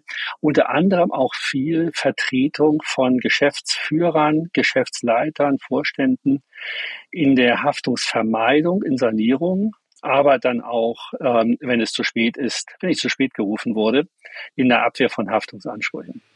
Ah, okay, alles klar. Das heißt im Klartext, Sie sind, Sie werden dazu gerufen, wenn die Geschäftsführung zum Beispiel unsicher ist, wie sie vorgehen soll, wenn sie unsicher ist, ob jetzt schon sozusagen der Insolvenzantrag gestellt werden muss oder nicht, und Sie beraten dann den Prozess, also sofern dass da kein Fehler passiert. Ganz genau, exakt super Beschreibung, genau das mache ich. Ähm, und manchmal eben auch, wenn es zu spät ist, versuche ich hinterher das Kind aus dem Brunnen wieder rauszuholen. Was natürlich wesentlich unerfreulicher ist. Und daher treibt mich tatsächlich auch die Insolvenzantragspflicht, die wir in Deutschland haben, immer wieder um, weil sie jetzt ganz grob gesagt die, die sie eigentlich treffen sollte, nicht wirklich trifft. Die ignorieren sie nämlich weil das nämlich kennen wir alle und das ist auch ein völlig berechtigter Punkt von dem Herrn Hammes, der vor einiger Zeit bei Ihnen ja auch schon mal zu Gast war. Ähm, regelmäßig in der Mehrzahl der Fälle werden Insolvenzanträge viel zu spät gestellt. Es wird potenzielles Gläubigervermögen verschleudert auf dem Weg in sinnlosen, ähm, in sinnloser Fortführung. Und wenn es ganz schlecht läuft, auch noch falschen Beratern hinterhergeschmissen, die aus Eigennutz ähm, das auch noch beitragen sollen, Unternehmen möglichst lange am Leben zu halten. Da auch bin ich durchaus kritisch, auch was meine eigene Zunft angeht. Es gibt aber auch die andere Seite, das sind zahlenmäßig die sicherlich kleineren von den Werten dahinter stecken, aber die viel größeren. Das sind die Unternehmen, die durch sehr verantwortungsvolle Geschäftsleiter geführt werden und die sich daher tatsächlich, wenn sie in eine Krise kommen, sehr des Haftungsrisikos auch sehr bewusst sind. Und das Haftungsrisiko ist massiv, was wir in Deutschland haben, ist weltweit auch ziemlich einzigartig und daher dann ebenfalls relativ viel Geld zur Haftungsvermeidung ausgeben, indem sie mich und Kollegen von mir damit beschäftigen, ihnen mal zu bestätigen, dass noch alles gut ist. Und im Zweifelsfall dann aber auch zu früh Insolvenzantrag stellen. Und so eine Situation sehe ich im Moment auf uns zukommen. Wir hatten sie ähm, schon mehrfach. Wir hatten sie in der Finanzmarktkrise, wo dann auch das Gesetz geändert wurde. Ähm, und wir hatten sie 2020, als Covid uns neu überrollte. Und in beiden Fällen sich zeigte, dass das klassische deutsche Insolvenzrecht, wie ich bin nicht der Einzige, wie einige Kritiker sagen, doch ein Schönwetterinsolvenzrecht ist, was dann, wenn es tatsächlich zu Verwerfungen führt, sich als untauglich herausstellt. Jetzt haben wir konkret ja auch wieder einen Schock. Also wir haben jetzt einen Energiepreisschock nehme an, das ist ein Punkt, wo wahrscheinlich viele ihrer, Sie können ja keinen Mandanten nennen, aber wo Unternehmen dann unter Umständen schon Sie anrufen und sagen, wie stehen wir da, können wir das noch gut haben. Wir haben es ja auch in den Zeitungen gelesen, es gab ja auch bereits äh, prominente Energieversorger, die sich ja Milliarden geliehen haben von der Kreditanstalt für Wiederaufbau, um für ihre Termingeschäfte die äh, Sicherungsleistung zahlen zu können. Das ist ja auch was ein schwieriges Thema. Ich nehme aber auch an, es gibt andere, die getroffen sind, auch gerade welche die abhängig sind von Rohstofflieferungen. Ich meine, da gibt es auf jeden Fall erhebliche Turbulenzen. Also sehen Sie jetzt konkret eine Zunahme an Anfragen an Sie und leiten daraus ab, ja. wir müssten jetzt das Insolvenzrecht wieder anpassen, krisenmäßig, damit wir jetzt nicht die falschen Unternehmen in die, in die Insolvenz schicken oder zu früh. Dafür kann ich, so kann ich ein ganz konkretes Beispiel machen, natürlich ohne Namen, aber am Beispiel wird es vielleicht klarer. Nehmen Sie ein Chemieunternehmen, das ganz wesentlich äh, in den Kosten Gaspreise hat. Äh, sowohl als Prozesswärme als auch als tatsächlich stoffliche Verwertung. Die leben im Moment noch halbwegs gut, weil sie als vorsichtiges Unternehmen für ein Jahr im Voraus die erwartete Grundlast über Termingeschäfte eingedeckt haben auch nur die erwartete, bisschen vorsichtiger, weil man will ja auch nicht penal für Nichtabnahme zahlen. So, das heißt, dass die ab letzten Herbst von der Explosion der Energiepreise zunächst noch relativ wenig getroffen wurden, weil ein Großteil dessen, was sie verbraucht haben, über Kontrakte gesichert war laufen aber, weil je länger es, äh, es nach vorne geht, umso weniger kann man Mengen abschätzen, umso weniger sichert man ab, laufen also jetzt sukzessive in die Marktpreise rein. Das führt bei denen zu einer Kostensteigerung teilweise von bei Produkten von über 100 Prozent. die ähm, jetzt schon auf die zukommen, die wir zuletzt tatsächlich auch an die Kunden weitergeben konnten. Das führt aber bei Kunden natürlich dazu, dass die sich überlegen, können wir das Produkt ersetzen? Und insbesondere vor dem Hintergrund, dass auch die Kunden wissen, in der Perspektive wird das noch viel teurer, weil nämlich die eingedeckten, die gehatchten Mengen immer kleiner werden, die schmelzen ab.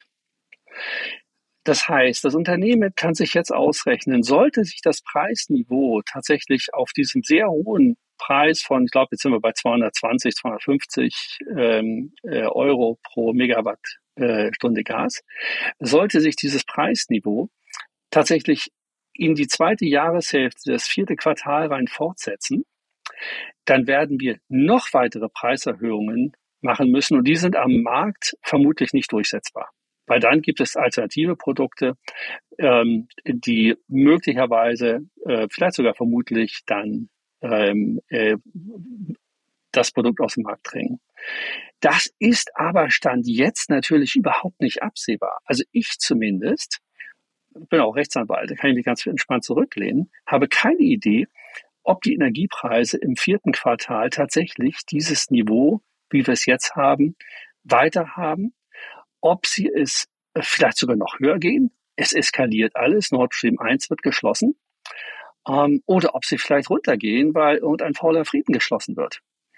Kein Mensch kann, glaube ich, seriös das im Moment vorhersagen. Vom Geschäftsleiter wird aber genau das verlangt, weil der Geschäftsleiter muss insolvenzrechtlich eine Fortbestehensprognose für die nächsten zwölf Monate aufstellen.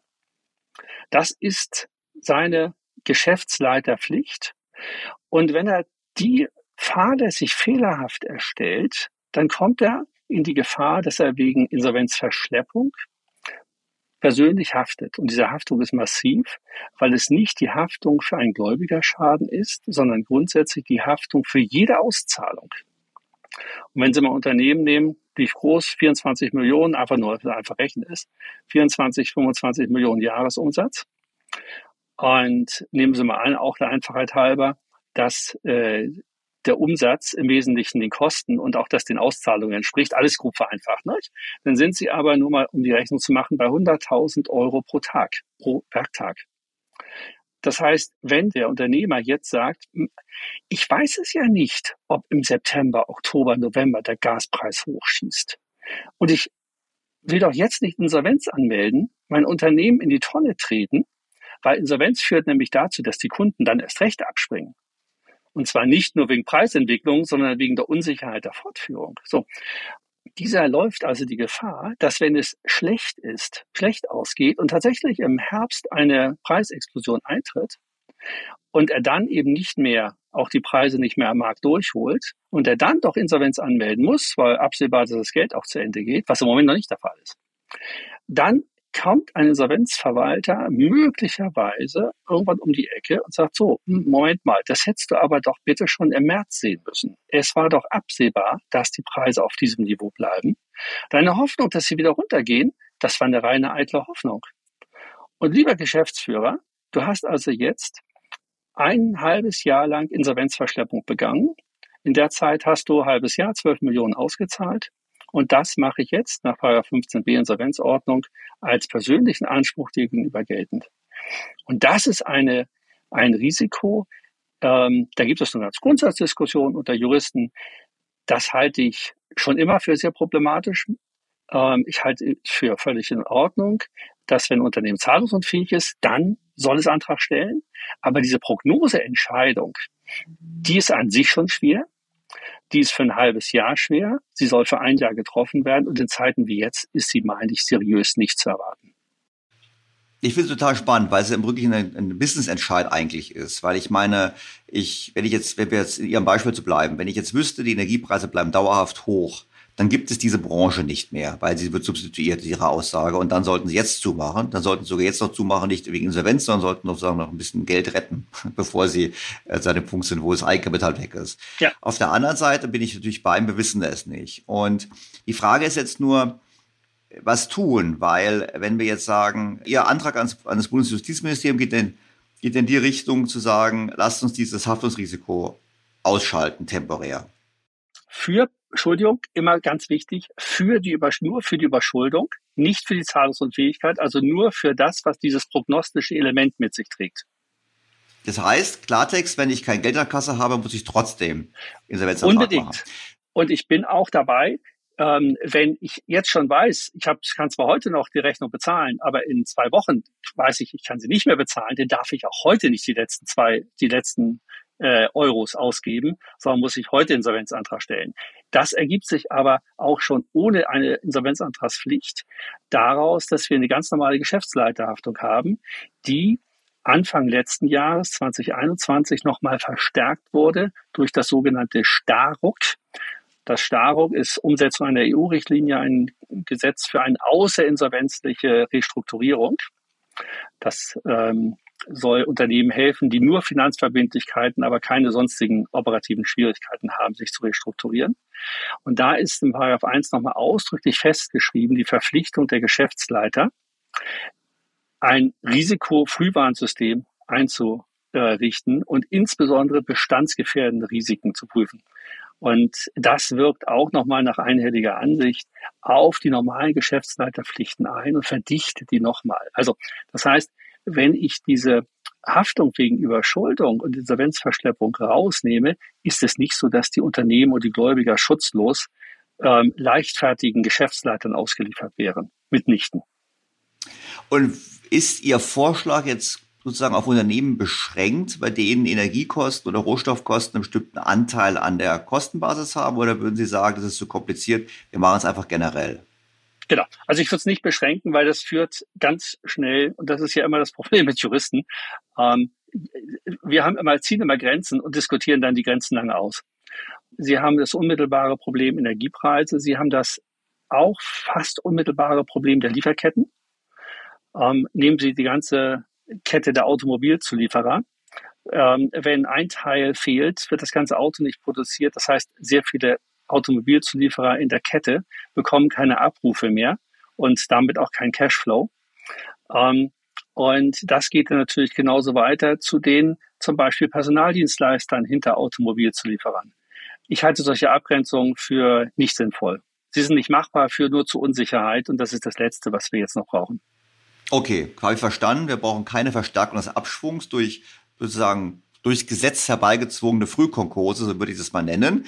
Genau. Konkret, das heißt konkret Ihre Forderung in einem Satz zusammengefasst? Aussetzung der Insolvenzantragspflicht wegen Überschuldung. Herr Dr. Proske, ich glaube, es war eine gute, knappe Zusammenfassung für meine Hörer. Vielen herzlichen Dank. Ich hoffe, es wird gehört in Berlin und es wird schnell gehandelt, weil, so ich Sie verstanden habe, haben wir hier auch echt Gefahrenverzug und sollten sehr schnell handeln. Vielen herzlichen Dank. Vielen Dank, dass Sie mir das Ohr geben dafür, Herr Stelter. Bis zum nächsten Mal. Danke sehr. Tschüss. Ich weiß, dass die Überlegungen von Dr. Proske nicht unumstritten sind. Und sicherlich bekomme ich einige Zuschriften, die sagen, es ist genau der falsche Weg. Was mir hingegen einleuchtet, ist, dass es problematisch ist, wenn ein Geschäftsführer eine Prognose aufstellen muss über den Geschäftsverlauf über die kommenden zwölf Monate und dabei natürlich im hohen Maße abhängig ist von der Entwicklung der Rohstoff- und Energiepreise. Es wäre ein Fehler, wenn man dann aus, wie soll ich sagen, sehr gut begründeter individueller Risikoaversion oder Vorsicht ist vielleicht das bessere Wort, dann sagt, ich gehe lieber früher zum Gericht und sage, ich habe hier ein Problem, als dass ich unter Umständen mich geirrt habe und dann für die Folgeschäden persönlich einstehen muss. Das Umfeld ist zu volatil und ich finde, wir brauchen hier eine sinnvolle Antwort der Politik. Es lohnt sich zumindest, das breiter zu diskutieren. Sind Sie zu Hause für die Versicherungen verantwortlich? Ja, dann hätten wir da etwas, das Ihnen nicht nur in dieser Frage das Leben leichter macht. Clark, Ihr digitaler Versicherungsmanager. Mit der kostenlosen Clark-App können Sie nämlich noch viel mehr als Ihre Versicherungen digital managen. Ausgebildete Versicherungsexpertinnen stehen Ihnen für eine qualitative und unverbindliche Beratung kostenfrei und persönlich zur Verfügung, wenn Sie Fragen zu Versicherungen haben. In der Vertragsübersicht haben Sie alle Informationen jederzeit und überall zur Hand, auch unterwegs. Clark ist Ihr zentraler Ansprechpartner für Schadensmeldungen, egal welche Ihrer Versicherungen betroffen ist. Mit Clark verpassen Sie nie wieder Kündigungsfristen durch die Funktion Push-Notifikation. Durch den Bedarfscheck finden Sie außerdem heraus, welche Versicherungen Sie wirklich brauchen und welche eventuell überflüssig sind. Last but not least können Sie mit dem Rentencockpit ganz einfach Ihre Rentenlücke errechnen, um herauszufinden, wie viel Rente Ihnen fehlt, um Ihren jetzigen Lebensstandard im Alter weiterleben zu können. Clark, Ihr digitaler Versicherungsmanager, macht das möglich. Verträge, Beratung und Übersicht, alles in der Clark-App. Einen smarten Anreiz, um Clark auszuprobieren, gibt es für die Hörerinnen und Hörer unseres Podcasts in Form eines Amazon-Gutscheins von bis zu 30 Euro. Dafür einfach die Clark-App herunterladen oder direkt auf die Website gehen. clark.de für Deutschland oder goclark.at für Österreich und bei der Registrierung den Gutscheincode BTO eingeben, eine bestehende Versicherung hochladen und schon ist ein 15 Euro Amazon-Gutschein gesichert. Bei zwei Versicherungen sind es sogar ganze 30 Euro. Die Teilnahmebedingungen und alle Infos sind in den Shownotes zu finden. Weitere Informationen gibt es unter www.clark.de. Clark schreibt sich mit C am Anfang. Ihre Versicherungen digital managen und Geld sparen mit Clark. Es gibt noch ein weiteres Thema, über das wir in Deutschland dringend mehr diskutieren müssen. Ich habe das auch diese Woche in meinem Kommentar für das Handelsblatt zusammengefasst. Denn die EU folgt wir dem Grundsatz, jede Krise müssen wir nutzen. So wundert es mich nicht, dass die EU-Kommission gleich nach dem Einmarsch Russlands erklärt hat, dass sie im Mai prüfen wird, ob sie die Schulden- und Defizitregeln um ein weiteres Jahr aussetzen sollte. Und einige Mitgliedstaaten, Frankreich und Italien vor allem, haben bereits damit begonnen, die Idee einer neuen gemeinsamen EU-Kreditaufnahme in Umlauf zu bringen, um Mittel zur Bewältigung der Krise aufzubringen. Zum Beispiel, um Energieinvestitionen zu unterstützen, aber natürlich auch, um die Klimapolitik voranzubringen. Jetzt kann man sagen, eigentlich ist es eine gute Idee. Lasst es doch dieses Momentum der EU dazu nutzen, die EU zu stabilisieren und letztlich auch den Euro zu sanieren. Denn die EU, das gebe ich zu, hat angesichts des Krieges eine unerwartete Stärke gezeigt. Die Frage ist nur, wie sollte man die Währungsunion sanieren? Franzosen und Italiener haben eine einfache Lösung und die fordern sie schon seit langem. Sie möchten eine umfassende Schulden- und Transferunion. Ich finde, es ist höchste Zeit, dass Deutschland sich diesem Drängen stellt, statt wie bisher im Zuge einer akuten Krise langjährige Positionen quasi über Nacht zu räumen. Ich erinnere an die Hilfe für Griechenland entgegen dem No-Bailout-Gebot und natürlich erinnere ich an den Wiederaufbaufonds, von dem der Bundesrechnungshof ja letztlich warnend gesagt hat, dass er Deutschland massiv finanziell belastet und auch überlasten dürfte. Da gab es übrigens mal einen Podcast dazu. Ich denke deshalb, wir brauchen eine eigene Antwort. Und diese eigene Antwort sollte im Prinzip sein, dass wir in der Tat Richtung einer Vergemeinschaftung von Schulden gehen, so wie das immer wieder äh, gefordert wird, aber uns dabei eben an dem Modell der Schweiz und der USA orientieren. Wir haben keine gemeinschaftliche Haftung für die Schulden der einzelnen Mitgliedstaaten und wir sollten darüber hinaus auch die Überziehungsmöglichkeiten im Rahmen des Tage-2-Systems begrenzen. Dies, wie gesagt, wäre meine Sicht der Dinge und das nicht nur aus Gerechtigkeitsgründen heraus, sondern auch aus der Überlegung heraus, dass jede Art von Transferunion am Ende die Spaltung vertieft. Die Empfänger werden nie zufrieden sein, weil es nie genug ist und die Einzahler werden auf Dauer unzufrieden sein, weil sie sehen, dass ihre Zahlungen eben nichts Fundamentales bewirken. Vor allem aber auch, sie werden feststellen, dass sie perspektivisch nicht mehr in der Lage sind, diese Zahlungen zu leisten. Das hat verschiedene Gründe. Wir haben gesehen, wir möchten jetzt mehr ausgeben in Deutschland für die Bundeswehr. Dieses Geld fehlt woanders. Und auch sonst ist Deutschland nicht krisenfest. Ich denke an die demografische Entwicklung, ich denke an die unzureichenden Investitionen in Infrastruktur und Bildung und natürlich auch an die Klimapolitik. Um das mal zu verdeutlichen, möchte ich heute das Beispiel der Automobilzuliefererindustrie vorstellen. Sie steht vor dem Hintergrund des Wandels zur Elektromobilität vor einem tiefgreifenden Wandel und es ist nicht ausgemacht, dass die Automobilindustrie und die Zulieferer diesen Wandel wirklich so erfolgreich bewältigen, wie wir es bräuchten, um den Wohlstand in Deutschland zu erhalten. Doch hören wir mal rein. Die Unternehmensberatung PwC Strategy And hat im Auftrag des Europäischen Verbands der Automobilzulieferer die Auswirkungen von drei verschiedenen Green Deal Politikszenarien auf Beschäftigung und Wertschöpfung bei Automobilzulieferern in ganz Europa im Zeitraum 2020 bis 2040 untersucht. Henning Rennert, Partner im Düsseldorfer Büro von Strategy And und einer der Autoren der Studie war so freundlich, die Kernergebnisse mit Daniel Stelter zu diskutieren. Sehr geehrter Herr Rennert, ich freue mich ausgesprochen, Sie in meinem Podcast begrüßen zu dürfen. Vielen Dank, Herr Stelter. Das freut mich ebenfalls. Herr Rennert, Sie haben mit Ihren Kollegen eine Studie gemacht zum Thema ähm, Zukunft der Automobilzuliefererindustrie, sage ich jetzt mal meinen flapsigen Worten, in Europa.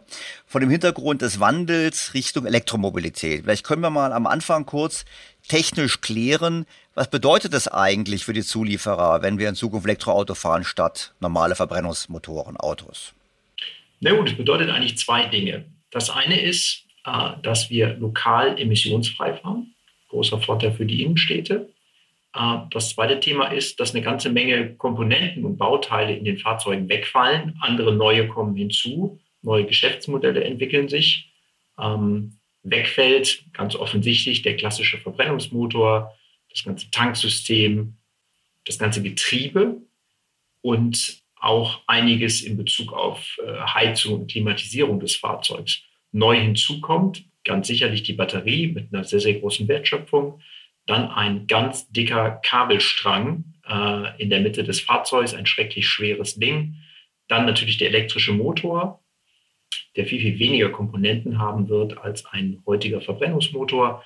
Dann kommt ein ganz, ganz kleines Getriebe äh, hinzu, viel weniger komplex als heutige Getriebe. Und dann kommt eine sehr aufwendige äh, Klimatisierung oder Thermomanagement, wie der Ingenieur sagt, kommt hinzu. Zusätzlich, nicht zu vergessen, und das war nicht Teil unserer Studie, kommt natürlich sehr viel Software, Chips, Halbleiter, also Dinge kommen hinzu, äh, die sicherlich äh, positiv auch auf die Wirtschaft wirken. Gut, das ist natürlich zu einem positiv. Wir haben natürlich ein ganz anderes Auto, also quasi so eine Art iPhone auf Rädern, wenn ich Ihnen so zuhöre. Ähm, die Frage ist natürlich, das ist ja so als Zielbild ein schönes Bild, aber wir haben ja heute eine bestehende Industrie. Wir haben heute eine, eine sehr wichtige Industrie. Die Automobilindustrie in Deutschland ist sehr wichtig. Sie haben auch sehr gut bezahlte Arbeitsplätze. Und Sie haben sich jetzt die Zulieferer angeschaut. Also Sie haben sich nicht angeschaut die BMWs und VWs dieser Welt, sondern Sie haben sich diejenigen angeschaut, die die beliefern, also mit den Getriebeteilen und ähnlichem. Und wenn ich Ihnen so zuhöre, würde ich sagen, na gut, da gibt es eine große Chance offensichtlich, aber es gibt auch ein Risiko. Ich meine, wenn Sie jetzt auf den Sektor blicken, was hat Ihre Studie ergeben, was dieser Wandel bedeutet für den Sektor? Ja, vielleicht zwei Dinge. Also das war tatsächlich eine ganz, ganz tolle Studie und ich glaube so ein bisschen unique of its kind, weil wir da sehr detailliert äh, ein Marktmodell gebaut haben, ähm, was, so wie wir glauben, einen sehr guten Blick auf die Zukunft gegeben hat bis 2040. Und tatsächlich äh, steht einiges auf dem Spiel. Ähm, um ein bisschen Zahlengerüst zu geben, 2,9 Millionen Arbeitsplätze und wie Sie eben sagten, äh, in der Regel gut bezahlte Arbeitsplätze in Europa für Automobilhersteller und Zulieferer. Von diesen 2,9 Millionen sind knapp 1,7 bei den Zulieferern. Da sehen Sie, wie wichtig eigentlich diese Branche ist, über die man ja in den Zeitungen gar nicht ganz so viel liest. Und wir haben uns in unserer Studie 645.000 angeguckt, die tatsächlich mit Verbrennungsmotor und Getriebe sich beschäftigen. Also die getroffen werden. Sie haben sich im Prinzip die angeschaut, die genau getroffen werden von dem Wandel. Genau, genau wollte gar nicht unterbrechen. Das haben wir uns angeschaut, aber das, und, und, und das Ergebnis war, dass wir angeschaut haben und gesagt, okay, natürlich offensichtlich werdet ihr getroffen, oder? Ich meine, das ist jetzt relativ naheliegend, aber die Frage ist ja genau. komplett, wie werden sie getroffen und was, äh, ich, ich hätte nicht unterbrechen sollen, sorry, was soll man daraus schließen? Nein, also ähm, wie gesagt, wir haben in verschiedenen Szenarien, da können wir sicherlich gleich nochmal drüber sprechen, äh, ein Modell aufgebaut und das realistischste Szenario, wenn man sich heute das, äh, die politische Arena anschaut, das ist das sogenannte Fit for 55-Programm der Europäischen Kommission. Und nach unserer Rechnung würde das einen Nettoverlust von 275.000 Arbeitsplätzen bis 2040 äh, bedeuten. In Summe geht knapp eine halbe Million Arbeitsplätze verloren und äh, etwa die Hälfte davon wird neu durch die Elektromobilität aufgebaut. Und an der Stelle sicherlich ganz wichtig, dass wir nur den Kernantriebsstrang uns angeguckt haben, äh, wo die Kernveränderung stattfindet. Die ganzen Themen wie Software und Halbleiter, das ist sozusagen ein zweites Layer, wo Arbeitsplätze nach unserer Vermutung entstehen werden, die wir aber äh, in der Studie nicht untersucht haben. Aber vor allem ist auch die Frage, wo die entstehen werden. Weil jetzt gehen wir mal hin, also der Verlust, Sie haben jetzt eine große Zahl genannt, ein Verlust an Arbeitsplätzen, bis, wenn das Szenario jetzt sehr radikal ist. Sie haben ja drei Szenarien in Ihrer Studie drin. Ein Szenario ist, glaube ich, die offizielle Planung. Das andere Szenario, würde ich in meinen Worten sagen, ist, äh, wir werden noch strikter und wir werden schneller. Also im Prinzip kein Elektroauto, also keine Verbrennungsmotoren mehr ab 2030, wenn ich es richtig verstanden habe. Und genau, das dritte Szenario wäre ein Szenario, wo wir ein bisschen von der Klimaambition weglassen. Ich glaube, das ist wahrscheinlich ein Szenario, was nicht realistisch ist. Ich meine, nehmen wir mal das, das, das Radikalszenario, was ja auch politisch gefordert wird, Verbrennungsmotoren, Schluss 20, 2030. Dann würden 2035, dann würden, dann würden wahrscheinlich doch ein Großteil dieser Arbeitsplätze, die Sie genannt haben, sehr zeitnah wegfallen. Ja, und das ist tatsächlich, das ist die wirkliche Schwierigkeit. Das ist schön, dass Sie mir diese Frage stellen, dass wir im Moment, und das macht die politische Diskussion so schwierig, im Moment passiert noch gar nicht so viel, weil diese Transition geht noch langsam und die beschleunigt sich in den nächsten Jahren. Und nach unserem Modell wird eigentlich der wirkliche große Wechsel bei den Arbeitsplätzen, wo ja auch neue Qualifikationen erfordert werden, wird erst nach 2030 stattfinden und zwar sehr radikal. Das heißt, es geht erst noch ein bisschen hoch und dann geht es sehr stark runter bei den Verbrennungsmotorbauteilen und ähm, gleichzeitig wird sozusagen werden die neuen Arbeitsplätze nur mit halber Geschwindigkeit aufgebaut, weil eben gar nicht so viel Arbeit benötigt wird in den neuen Antriebssträngen. Und das macht es so ein bisschen schwierig und das macht auch, glaube ich, die politische Diskussion aktuell schwierig. Also mal in meinen Worten. Wir haben heute, wir haben also einen Ist-Zustand, nehmen wir mal ganz simpel, einen Ist-Zustand ohne Elektrofahrzeuge. Dann haben wir unsere Struktur. Jetzt kommt, der setzt der Wandel ein, dann sagt Ihr Modell, wir haben im Prinzip eine parallele Struktur. Wir bauen Kapazitäten auf für Elektrofahrzeuge und bauen die Kapazitäten für die Verbrennungsmotoren noch nicht so schnell ab. Darum kommt es zu einem Anstieg. Und von diesem Anstieg aus geht es dann bergab, weil einfach die Verbrennungsmotoren, äh, Zulieferer immer, der Anteil wird immer runtergehen bis bei Null ist irgendwann oder ein bisschen wenig noch, um welche Ersatzteile zu produzieren. Und gleichzeitig wächst Elektro weiter an, aber Elektro hat strukturell weniger Arbeitsplätze. Das heißt, am Ende sind wir bei einer neuen Industrie mit weniger Arbeitsplätzen. Das ist im Prinzip so das, was passiert. Also erst nach oben wegen Doppelstruktur und danach strukturell ein Rückgang. Genau, genau. So, jetzt, so, jetzt haben Sie in der Studie drin, sagen Sie aber, naja, okay, Arbeitsplätze ist die eine Sache, die andere Frage, die Sie aufwerfen, ist die Wertschöpfung, also wie viel Geld da verdient wird. Und da fand ich interessant, dass Sie im Prinzip ja dann so roughly sagen, am Ende haben wir genauso viel Wertschöpfung wie heute, so ungefähr. Und das war meine Frage so ein bisschen an Sie. Liegt das daran, dass jetzt im Prinzip sich in dem Szenario auch die Arbeitsteilung zwischen OEM und Zulieferer verändert? Ist, ist der Kuchen quasi gesamthaft stabil und wir reden über eine andere Aufteilung? Oder ist der Gesamtkuchen auch kleiner, weil wir Elektromobilität auf allen Wertschöpfungsstufen zu weniger Arbeitskraftbedarf führt? Ja, das Letztere ist richtig, ähm, Herr Stelter. Der Gesamtkuchen wird, was die Beschäftigung anbetrifft, ein bisschen kleiner. Was die Wertschöpfung anbetrifft, wird er größer und zwar deutlich größer. Was wir hier gemacht haben, das ist dass wir gesagt haben, der, die aktuelle Arbeitsteilung zwischen Automobilhersteller und der Zulieferpyramide, also Tier 1, Tier 2 bis Tier N runter, das bleibt konstant, weil das wäre sehr viel Spekulation gewesen, wenn man das modelliert hätte, weil jeder Automobilhersteller hat eine unterschiedliche Strategie. Die Strategien, das liest man ja jeden Tag in den Zeitungen, die ändern sich auch. Da ist sozusagen die Zukunft, die Industriestruktur hat sich noch nicht gefunden. Und wir haben die Entscheidung relativ früh getroffen, haben gesagt, das sozusagen lassen wir in unserer Studie außen vor, weil das zu einer Verfälschung führt und zu sehr vielen Hypothesen führen würde. Ich bin eigentlich bei Ihnen, man liest ja in diesen Tagen sehr, sehr viel in den Zeitungen drüber. Aber wie sich das gesamthaft auswirkt, ich glaube, da müssen wir noch ein paar Jahre warten, um da wirklich ein gutes Bild zu haben. Okay, kommen wir mal zurück zur Wertschöpfung, die Sie jetzt betrachtet haben. Weil Sie haben ja sehr schön ausgeführt, dass Sie gesagt haben, okay, was wegfällt, ja, verstanden. Und sie haben gesagt, was vor allem Neues hinzukommt. Ein kleines Getriebe, haben sie gesagt. Ein kleines Getriebe klingt für mich jetzt nicht so, wahnsinnig viel Wertschöpfung. Aber wahrscheinlich sind die zwei hauptwichtigsten Komponente Elektromotor und die Batterie. Ja, vor allem die Batterie äh, an vorderster Front, nicht wahr? So, und die Batterie ist an vorderster Front und Sie haben natürlich dann gesagt, okay, aufgrund der Tatsache, dass für Batterie so wichtig wird, steigt die Wertschöpfung. Jetzt ist natürlich meine erste Frage ist, wenn wir uns jetzt mal die, die Rohstoffe anschauen, die für eine Batterie gebraucht werden, ist es dann eigentlich realistisch, dass die Batterienfertigung, die Batteriefertigung in Zukunft in Europa stattfindet. Man könnte ja auch sagen, es gibt da Rohstoffe und wenn China die jetzt nicht exportiert beispielsweise, dann wird die, werden alle zukünftigen Batterien aus China kommen und nicht in Europa gefertigt werden. Ich ist es ein Thema oder sagen Sie, nö, ist eigentlich lösbar? Ja, das ist ganz sicherlich ein Thema und ähm, das ist auch eine sehr, sehr gute Frage, Herr Stelter. Ähm, ich bin eigentlich vielleicht als rheinländischer Berufsoptimist, wenn ich das sagen darf, sehr, sehr zuversichtlich, was unsere europäische Industrie anbetrifft. Auf der einen Seite investieren ja im Moment die großen Unternehmen, sei es die Automobilhersteller, sei es die, Automo äh, die äh, Batteriehersteller, aber auch die Rohstoffhersteller, ich denke da beispielsweise an, an, äh, an BASF, die große Investitionen angekündigt haben, sozusagen in, den, in die Wertschöpfungskette hinein. Ich bin mir sehr sicher, dass äh, wir dort noch viele, viele positive Nachrichten lesen werden. Und auf der anderen Seite bin ich dabei, wir brauchen diese positiven Nachrichten auch, denn sonst besteht große Gefahr, dass wesentliche Teile der Wertschöpfung eben nicht mehr bei uns passieren und nur noch die Batteriemontage bei uns stattfindet, sozusagen der letzte Schritt, bevor es ins Auto reinkommt. Und ähm, dann wäre das äh, ein Spiel, wo wir deutlich mehr Arbeitsplätze verlieren würden. Aber wenn ich im Moment, äh, und wir machen das wir beobachten das sehr, sehr genau. Wenn wir im Moment uns anschauen, welche Ankündigungen die großen Unternehmen machen, dann sind wir eigentlich positiver Dinge gestimmt.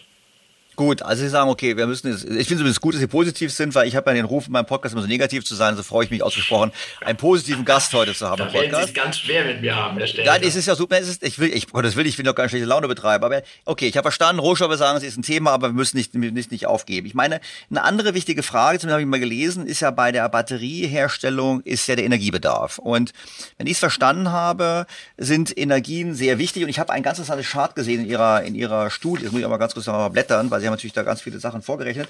Da haben Sie eine Darstellung gehabt im Prinzip, was eigentlich für Investitionsentscheidungen relevant ist. Das habe ich so verstanden. Und da haben Sie gesagt, okay, für Investitionsentscheidungen, wenn man sozusagen als, ein, als, als ähm, Zulieferer sagt, ich möchte in den neuen Markt hineingehen, da haben Sie gesagt, okay, ist eine wichtige Investitionsentscheidung ist natürlich, wie viele Elektroautos werden verkauft in der Gegend, habe ich verstanden. Ja, genau. Äh, das zweite ist produziert. Produziert. Wie viel werden produziert, ja. aber ich würde wahrscheinlich die Vermutung genau. machen, dass in Zukunft, wenn ich jetzt Automobilhersteller bin, vielleicht können wir das auch noch kurz einschieben, wenn ich Automobilhersteller bin und jetzt sowieso alles durcheinander kommt, ich quasi meine bestehenden Standorte sowieso alle schließen muss, weil ich neue mache. Ich pontiere es mal ein bisschen. Dann kann ich mir die Weltkarte ja auch anschauen und kann sagen, baue ich noch so viel in Deutschland oder baue ich nicht näher an den Absatzmärkten? Baue ich mehr in China, baue ich mehr in den USA, baue ich mehr woanders, aber nicht mehr so viel in Deutschland? Das muss man ja auch diese, diese Entscheidung gibt's ja auch noch, aber da will ich jetzt mit Ihnen, außer Sie sagen jetzt, da können Sie mit mir mitspekulieren und reinisch froh naturmäßig sagen, Deutschland ist ein guter Standort. Was ich eigentlich wollte, raus wollte, ist, Sie sagen im Prinzip, wie groß ist der, ist die Produktion, die da stattfindet, was ist der Automatisierungsgrad, wie viele Leute habe ich, die gut ausgebildet sind, da stehen wir sicherlich gut da. Aber Sie sagen, 20 Prozent ist variable Kosten, Energie, Personal und CO2-Footprint, was ich mal so lese wie CO2-Kosten. So. Und da ist doch die Frage immer, kann man dann eigentlich vor dem Hintergrund dessen, was in der EU geplant wird, kann man dann wirklich mit dem Energieeinsatz in äh, der EU Batterien dauerhaft noch herstellen? Ja, also vielleicht noch mal ein bisschen abstrahiert. Die, was die wesentlichen Treiber sind für die Zukunft der Batterieherstellung in Europa, dann spielt eine ganz wesentliche Rolle die Nähe zu den Produktionswerken. Und es stehen eben sehr viele Produktionswerke in Westeuropa, in Frank also Deutschland, in Frankreich, sicherlich auch in der Tschechischen Republik, Ungarn, ähm, aber insbesondere auf der Iberischen Halbinsel, wo die großen Produktionsstätten für die Kraftfahrzeuge sind. Und es macht sehr viel Sinn, die Batteriemontage und die Batteriewertschöpfung sehr nah an die Produktionsstätten der Fahrzeuge zu bringen, weil Batterien sind ja sehr, sehr schwer und brennen sehr schnell. Deswegen ist man versucht, möglichst kurze Distanzen äh, zu haben. Und dann ist sozusagen die zweite Optimierungsvariable ist, naja, ähm, neben Arbeitskräften, wie Sie das eben richtigerweise gesagt haben, naja, wie sind denn Energiepreise, äh, CO2-Footprint, was natürlich für die Vermarktung der Fahrzeuge in Zukunft und auch als kaufentscheidendes Kriterium für die Endkunden immer wichtiger wird, der CO2-Footprint. Wie ist der denn? Und da haben natürlich diejenigen Länder, die keinen Kohlestrom haben, sondern grünen Strom haben, haben natürlich einen großen Vorteil. aber natürlich immer unter dem ökonomischen Primat, dass natürlich die Strompreise gering sein müssen.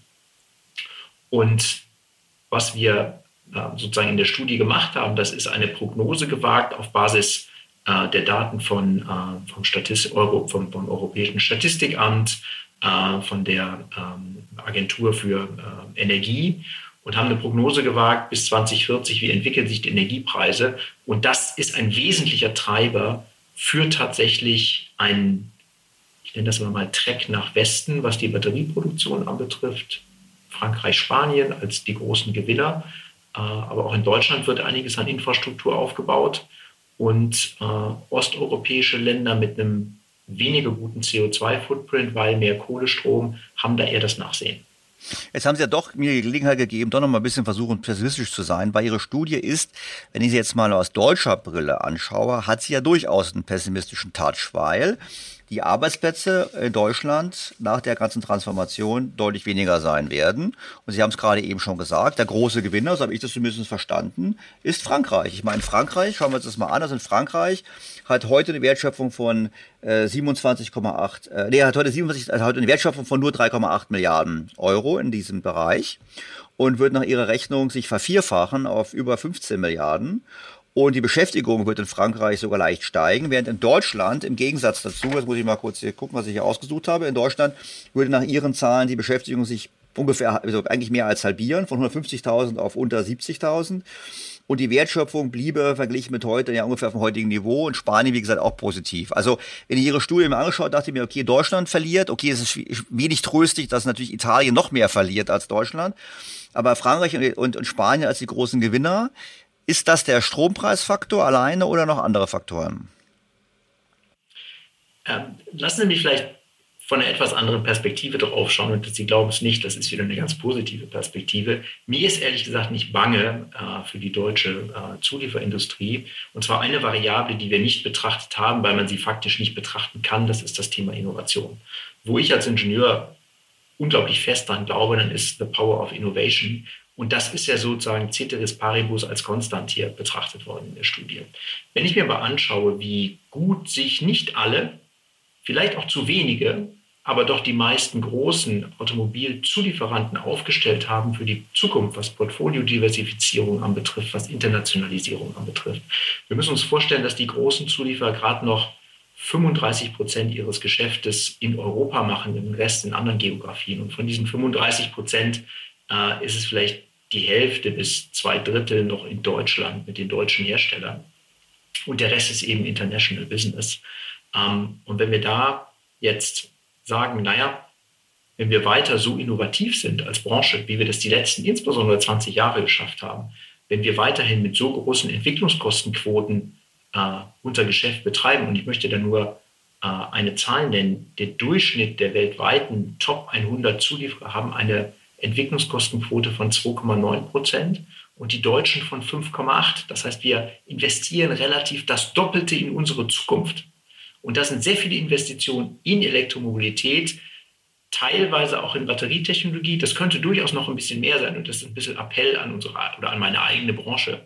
Ähm, dann ist mir sozusagen für die Zukunft das internationale Geschäft, was ja auch strahlt in hochbezahlte Arbeitsplätze in Forschung und Entwicklung in Deutschland, ist mir nicht bange. Aber, aber ja, aber, Sie haben natürlich trotzdem recht, hm? wenn ich das sagen darf, dass netto in Deutschland Arbeitsplätze insbesondere in der Produktion verloren gehen. Ja, und vor allem, wenn ich Ihnen zuhöre, ich, Sie sind ja sehr optimistisch bezüglich der Firmen, weil Sie sagen, die Firmen haben eine hohe Innovationskraft. Es ist aber nicht immer der Standort, weil ich kann natürlich immer noch, ich kann in Deutschland mal noch gut entwickeln, sagen wir jetzt mal, weil ich diese gute Forschungsmöglichkeiten habe und weil ich viel Geld in die Forschung entnehme, aber ich produziere woanders. Ich produziere zunehmend woanders. Und ich habe mal, ich war auch mal Berater und ich habe mal vor langer, langer Zeit, hat mir irgendwann mal jemand erzählt, dass es eine gewisse Tendenz gibt, dass die Forschung der Produktion folgt weil es eine Logik gibt, dass die Produktion nicht so weit weg ist von der Forschung.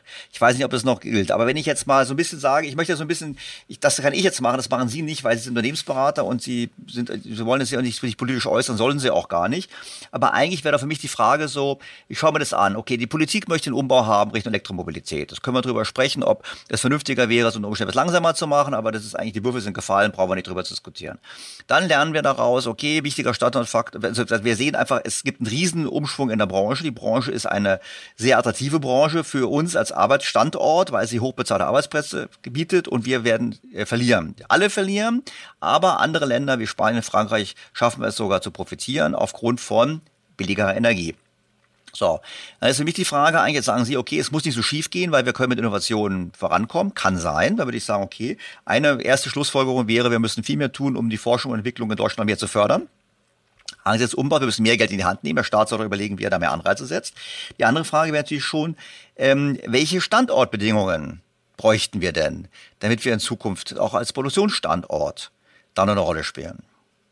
Und da sagen Sie mir, ich sage das, was ich gehört habe, sagen Sie mir, wir brauchen Zugang zu einer stabilen, günstigen, grünen Energieversorgung. Genau, Quadratur des Kreises, aber genau das ist das, ja. Aber dann würden Sie da mal so, wenn wir gerade Taxonomiediskussionen haben, im Prinzip ist in Ihrem Modell natürlich logischerweise französischer Atomstrom ist ja dann eben CO2-frei und deshalb entsprechend vorteilhaft.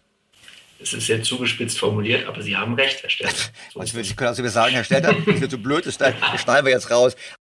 Nehmen wir mal an, Sie haben jetzt den Zulieferer XY aus dieser Branche. Jetzt haben Sie ganz konkret, der ruft Sie jetzt an und sagt, ich habe das Gespräch gehört, wir müssen ja mal reden, weil ähm, ich verstehe das, ich investiere auch viel in Forschung und so weiter, aber how do I survive? Was ist das Programm, mit dem er überlebt? Innovationsprogramm, Schritt eins an allervorderster Front. Schritt zwei sicherlich auch, wie das bei uns heißt, Footprint Strategy, den Produktionsfußabdruck äh, äh, optimieren entlang der äh, innovativen Produkte. Also weniger CO2 heißt das konkret. Genau, das heißt weniger ja. CO2 und natürlich äh, je nach Produkten, die man produziert und je nachdem, wie energieintensiv das ist, geht das natürlich in die Länder, wo die Energiekosten entsprechend sind, selbstverständlich. Ähm, ökonomisches Rational. Und äh, das Dritte ist sicherlich ein ganz wesentlicher Aspekt. Und da haben wir bisher noch gar nicht so recht drüber gesprochen. Das ist sozusagen die Transformation in den Köpfen. Mir gefällt dieses Umparken in den Köpfen sehr gut. Weil was man schon feststellt, ist, dass in unserer Branche, und ich komme selbst im Ursprung aus der Verbrennungsmotorenindustrie, also wirklich Benzin im Blut, wenn Sie so wollen, das Umparken in den Köpfen, das dauert lange. Und ich glaube, das ist vordringlich, dass wir das rechtzeitig anstoßen, dass wir nicht zu sehr an den alten Zöpfen hängen und dass wir wirklich es schaffen, die Teams in der Entwicklung, in der Produktion, in allen arrondierenden Bereichen sozusagen in die Zukunft zu bringen, dass wir nicht zu lange an den alten Zöpfen hängen. Und das ist im Moment in unseren Projekten tatsächlich ein Schwerpunkt. Das kann ich mir gut vorstellen, weil wir wissen ja aus anderen Branchen auch, dass es für die sogenannten Incumbents, also für die Verteidiger mit der alten Technologie, es immer schwierig ist. Ich habe in irgendeinem Podcast mal als Beispiel gebracht, es gibt eigentlich, glaube ich, nur ein einziges Beispiel in der Geschichte, wo ein Postkutschenhersteller zu einem Automobilhersteller wurde. Der hat ein paar Jahre überlebt, ist auch pleite gegangen. Also vor dem Hintergrund ist es ein schwieriger Wandel. Das hoffen wir mal, dass es den deutschen Automobilherstellern und den Zulieferern nicht geht wie den Postkutschenherstellern. Nur wenn wir jetzt mal gemeinsam zum Abschluss vielleicht nochmal einen Blick werfen und sagen, okay, jetzt haben wir gerade gesagt, was steht bei uns bevor. Sie haben gesagt, was Sie Unternehmen raten. Wenn wir jetzt gemeinsam gingen zu Herrn Habeck würden jetzt sagen, Herr Habeck, das ist hier das Szenario, kann eigentlich keinem passen, dass wir weniger Arbeitsplätze haben, weil wir haben ja hier nur eine Industrie rausgegriffen, wir haben viele andere Industrien, die auch getroffen werden von den Maßnahmen im Zuge des, des Klimaschutzes. Was würden wir ihm raten? Billige Energie, billige Energie, billige Energie, oder? Das wäre wahrscheinlich die klappe Zusammenfassung, oder? Na, ich würde wahrscheinlich zwei Dinge tun, Herr Stelter. Das eine ist, man müsste sich nochmal genauer anschauen, was ist denn wirklich, das ist ja jetzt eine Betrachtung auf einen sehr, sehr isolierten Bereich konzentriert. Ja, nur Antriebsstrang, wo das ja offensichtlich ist, dass dort sozusagen der Kern der Veränderung stattfindet. Wir müssen im ersten Schritt mal schauen, was passiert denn drumherum und insbesondere schauen in, das Richtung, in die Richtung Softwareentwicklung. Sie hatten eben gesagt, das werden ja in Zukunft iPhones auf Rädern. Ja, natürlich werden das iPhones auf Rädern. Ähm, nur mal äh, das Beispiel, im Moment ist es so, durch die Halbleiterkrise können ja viele Fahrzeuge nicht gebaut werden. Das liegt aber nicht daran, dass so viel weniger Halbleiter hergestellt werden, sondern es liegt auch daran, dass der Halbleiterinhalt in den Fahrzeugen im Moment äh, tatsächlich, also ich will nicht sagen exponentiell, aber unglaublich stark ansteigt. Ja? Und ähm, das wird ja so weitergehen und da, und da werden neue Arbeitsplätze entstehen für hoch ausgebildete Leute. Und ich glaube, das passt perfekt in die Infrastruktur, wie wir sie in Europa und äh, sicherlich auch in Deutschland haben. Das wäre Schritt eins, den ich tun würde. Und dann Schritt zwei, aber ähm, das ist, glaube ich, unabhängig davon, ob Herr Habeck Wirtschaftsminister ist oder äh, ein Vertreter einer anderen Partei. Es ist natürlich sehr offensichtlich, dass in einem Land wie Deutschland mit einem hohen Anteil an industrieller Wertschöpfung, dass Energiepreise wichtig sind für die Wettbewerbsfähigkeit. Und ich glaube, das ist auch jedem bekannt und jedem bewusst. Eine unglaubliche Erfolgsgeschichte, die unsere Industrie hingelegt hat in den letzten Jahren. Die deutschen Automobilhersteller haben 18 Prozent Weltmarktanteil. Das heißt, bald jedes fünfte Auto, was auf der Welt unterwegs ist, wird von einem deutschen Hersteller hergestellt. Die deutsche Zulieferindustrie ist noch umso erfolgreicher. 25 Prozent Weltmarktanteil, das heißt, ein Viertel an den Teilen, die in einem Auto sind, gehen durch eine deutsche Konzernkasse. Das ist ein unglaublicher Erfolg für unser kleines Land.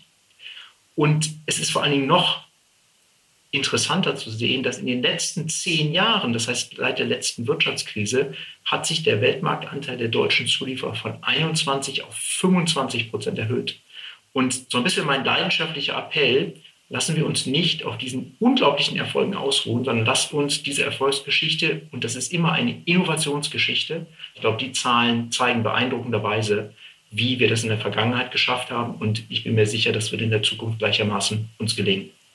Herr Renner, ich lasse Sie mit Ihrem Optimismus jetzt mal wirklich so zum Schließen kommen. Also wir halten fest, es ist ein fundamentaler Wandel. Der fundamentale Wandel ist auch eine Chance, aber wir müssen uns anders aufstellen, damit Deutschland auch wirklich oder noch besser aufstellen. Wir haben gute Trümpfe in der Hand. Sie haben die Forschung und Entwicklungsfähigkeit unserer Firmen betont, aber wir haben eben auch ein paar Herausforderungen, die sollten angegangen werden, um auch in Zukunft in Deutschland entsprechend Wohlstand zu sichern. Das wäre meine Quintessenz daraus und ich würde mich an dieser Stelle ganz, ganz herzlich bedanken für Ihre Zeit. Vielen herzlichen Dank. Sehr gerne. Vielen Dank, Herr Stelter.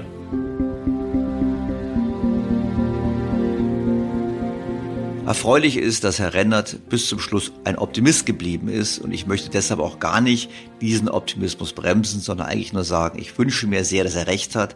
Natürlich hat er recht. Wir haben starke Unternehmen, wir haben innovationskräftige Unternehmen. Wir sollten im Prinzip alles daran setzen, den Unternehmen zu helfen, diesen Wandel zu bewältigen. Wir haben aber auch gesehen, wie wichtig der Zugang zu günstiger Energie ist. Denn wenn Frankreich entsprechend gewinnt, aufgrund der Energiekostenvorteile und Deutschland entsprechend verliert, dann mag das im europäischen Kontext ja okay sein, aber eigentlich ist es natürlich ein Problem, gerade dann, wenn Deutschland zugleich dauerhaft in einer Rolle ist, die sozusagen der finanzielle Garant der Europäischen Union und des Euros sein soll. Zum Schluss noch folgende Anmerkung. Zum Zeitpunkt der Aufnahme dieses Podcasts am Freitag gibt es Hoffnungen auf einen baldigen Waffenstillstand. Zumindest gibt es Gespräche. Und wir alle wünschen den Bürgern in der Ukraine, dass es bald dazu kommt. Doch selbst wenn es dazu kommt, dürfen wir nicht vergessen, wie groß die Risiken für die Weltwirtschaft und die Finanzmärkte bleiben. Denn die Sanktionen wirken und sie wirken teilweise so, dass sie Probleme entstehen lassen, die man zunächst nicht sieht. Wir haben bereits im Podcast und auch in vergangenen Podcasts die Probleme für einzelne Sektoren diskutiert. Ich möchte trotzdem noch ein paar weitere Risikogebiete anführen. Die Eurozone haben wir schon angesprochen, aber vor allem mit Blick auf den Druck, der gewachsen ist gegenüber Deutschland, nun doch endlich in eine Schulden- und Transferunion einzusteigen. Aber es gibt noch andere Risiken. Denken wir beispielsweise an Zypern. Zypern ist das Land mit den meisten Investitionen in Russland. Im Juni 2021 hatte Zypern 167 Milliarden Dollar direkt in Russland investiert. Zum Vergleich, Deutschland kam auf 21,5 Milliarden Dollar. Woran liegt das? Nun, es liegt daran, dass Zypern offensichtlich eine Drehscheibe ist für russisches Geld. Denn Umgekehrt waren auch mehr als 100 Milliarden Euro von Russen in Zypern investiert. Und das bei einer Bevölkerung von nur 1,2 Millionen Einwohnern. Zypern ist ein Euro-Mitgliedsland, welches durchaus vor einer akuten neuen Krise stehen könnte. Das gleiche gilt übrigens auch für Malta. Malta hatte ein großes Geschäft in der Vergangenheit betrieben, indem es Pässe an vermögende Russen verkauft hat. Das macht das Land nicht mehr. Trotzdem ist die Insel sehr stark abhängig von russischem Geld. Und selbst in Griechenland spielt russisches Geld eine wichtige Rolle. Hier haben wir drei Länder, die zwar klein sind, Gott sei Dank, aber die trotzdem in Probleme geraten könnten und deshalb unter Umständen wieder die Grundlage bilden könnten für den einen oder anderen Krisengipfel im Laufe dieses Jahres. Wo wir schon bei Schulden sind. Es ist natürlich nicht nur so, dass diese drei Länder in Europa abhängig sind, sondern wir haben auch andere Effekte weltweit. Wir haben in den vergangenen Jahren einen starken Anstieg der Verschuldung erlebt, aber eben nicht nur bei Industrieländern, sondern auch bei den Schwellenländern. Und diese Schwellenländer haben sich nicht selten in ausländischen Währungen verschuldet, vor allem Unternehmen. Die Staaten waren da vorsichtiger. Und diese Länder stehen vor dem Problem, dass sie unter Umständen im Laufe des Jahres entscheiden müssen, was wichtiger ist. Die Zinsen für ihre ausländischen Gläubiger zu bezahlen oder weiterhin Öl und vor allem Nahrungsmittel einzukaufen. Es ist klar, was dabei an erster Stelle stehen wird, richtigerweise. Aber deshalb gibt es durchaus die Gefahr, dass wir es mit einer Welle an Staatsschuldenkrisen zu tun bekommen. Das gilt in der weiten Welt, das gilt aber natürlich vor allem auch nochmal ökonomisch für Osteuropa. Osteuropa ist nahe am Krieg, ist nahe an Europa logischerweise dran und der Privatsektor in den meisten Ländern ist signifikant im Ausland verschuldet. Kommen nun die Währungen dieser Länder unter Druck, bedeutet das natürlich ein Problem für die Schuldner und deshalb dürfte es auch hier erforderlich sein, dass die EZB einspringt. Die Gefahr von Hungerkrisen und sozialen Unruhen habe ich bereits vor zwei Wochen an dieser Stelle diskutiert. Kürzlich war zu lesen, dass eine erschreckende Zahl von 50 Ländern in diesem Jahr mit Hunger rechnen müssen. Das ist ein großes Problem und ich finde, hier sollte die Politik dringend handeln. Mein letzter Bereich, wo ich Sorgen habe, ist das Finanzsystem. Vordergründig ist das Finanzsystem seit der Finanzkrise natürlich deutlich stabiler geworden. Die Banken sind solider finanziert, bestimmte Geschäfte dürfen sie nicht mehr machen. Auf der anderen Seite ist das Schattenbankenwesen deutlich gewachsen und, wie wir wissen, die Verschuldung auch. Und das kann zu Krisen führen. Die Financial Times sprach sogar von der Gefahr eines neuen Lehman Moments. Das heißt, ähnlich wie in der Finanzkrise, einer spektakulären Pleite, die zwar die Krise nicht auslöst, aber diese befeuert. Und es gibt durchaus Stresssignale im Finanzsystem. Denken wir beispielsweise an die fehlgeschlagene Nickel-Spekulation eines chinesischen Konzerns. Die ehrwürdige Londoner Metallhandelsbörse LMI musste sogar den Handel einstellen und hat entsprechende Transaktionen wieder rückabgewickelt, was erhebliche Kritik hervorgerufen hat, weil man der im Eigentum von Hongkong sich befindenden Börse unterstellt, dass sie hier zugunsten des chinesischen Unternehmens, welches sich offensichtlich verspekuliert hat, gehandelt hat. Anderes Beispiel, die Notkredite an deutsche Stromversorger. Es war in der Zeitung zu lesen, die KfW ist mit Milliardenkrediten eingesprungen, damit die Unternehmen entsprechenden Margin Calls nachkommen konnten. Und so wundert es auch nicht, dass es einen Brandbrief gab in der vergangenen Woche der europäischen Stromhändler an die Regierung und die Notenbanken, in der sie gesagt haben, sie brauchen dringend Liquiditätsunterstützung, um sicherzustellen, dass die Gas- und Elektrizitätsmärkte weiter funktionieren können. Das sind so Symptome, das heißt nicht, dass es morgen einen großen Crash oder eine Krise geben muss. Es zeigt einfach nur, die Verwerfungen, die im System stattfinden, sind manchmal nicht so richtig sichtbar und das macht sie auch problematisch. Und in dieses ganze Umfeld hinein kam dann der erste Zinsschritt der US-Fed und die US-Fed, die Notenbank, war in der Woche in ihrer Ankündigung sehr deutlich, dass sie das tut, was Professor Kurz in seinem Interview mit mir auch gesagt hat, nämlich sie wird sehr deutlich gegen die Inflation vorgehen. Es bleibt abzuwarten, ob das wirklich für die Finanzmärkte und für die Wirtschaft so ein harmloses Unterfangen sein wird. Ich bin ein bisschen skeptisch, wir werden es sehen. Wir werden mit diesem Krieg, auch wenn wir einen Waffenstillstand hoffentlich schnell bekommen und eine Friedenslösung finden, vermutlich noch einige Monate, wenn nicht sogar Jahre zu tun haben, zumindest mit den Folgen des Krieges.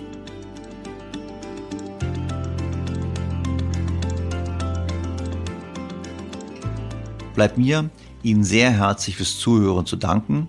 Es war für alle Sportler wieder eine längere Runde heute, das weiß ich. Insofern herzlichen Dank an alle, die bis zum Schluss dabei geblieben sind. Ich freue mich auf die Fortsetzung am kommenden Sonntag. Ihr Daniel Stelter. BTO Beyond the Obvious 2.0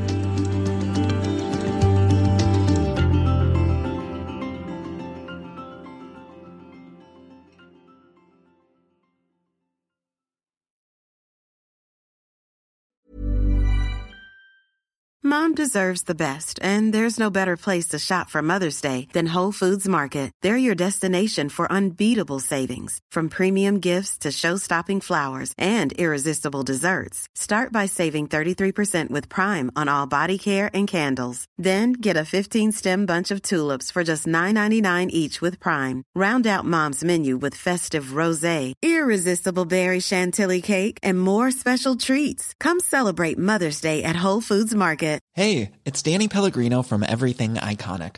Ready to upgrade your style game without blowing your budget? Check out Quince. They've got all the good stuff shirts and polos, activewear, and fine leather goods, all at 50 to 80% less than other high end brands.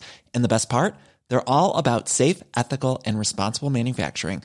Get that luxury vibe without the luxury price tag. Hit up quince.com slash upgrade for free shipping and 365 day returns on your next order. That's quince.com slash upgrade.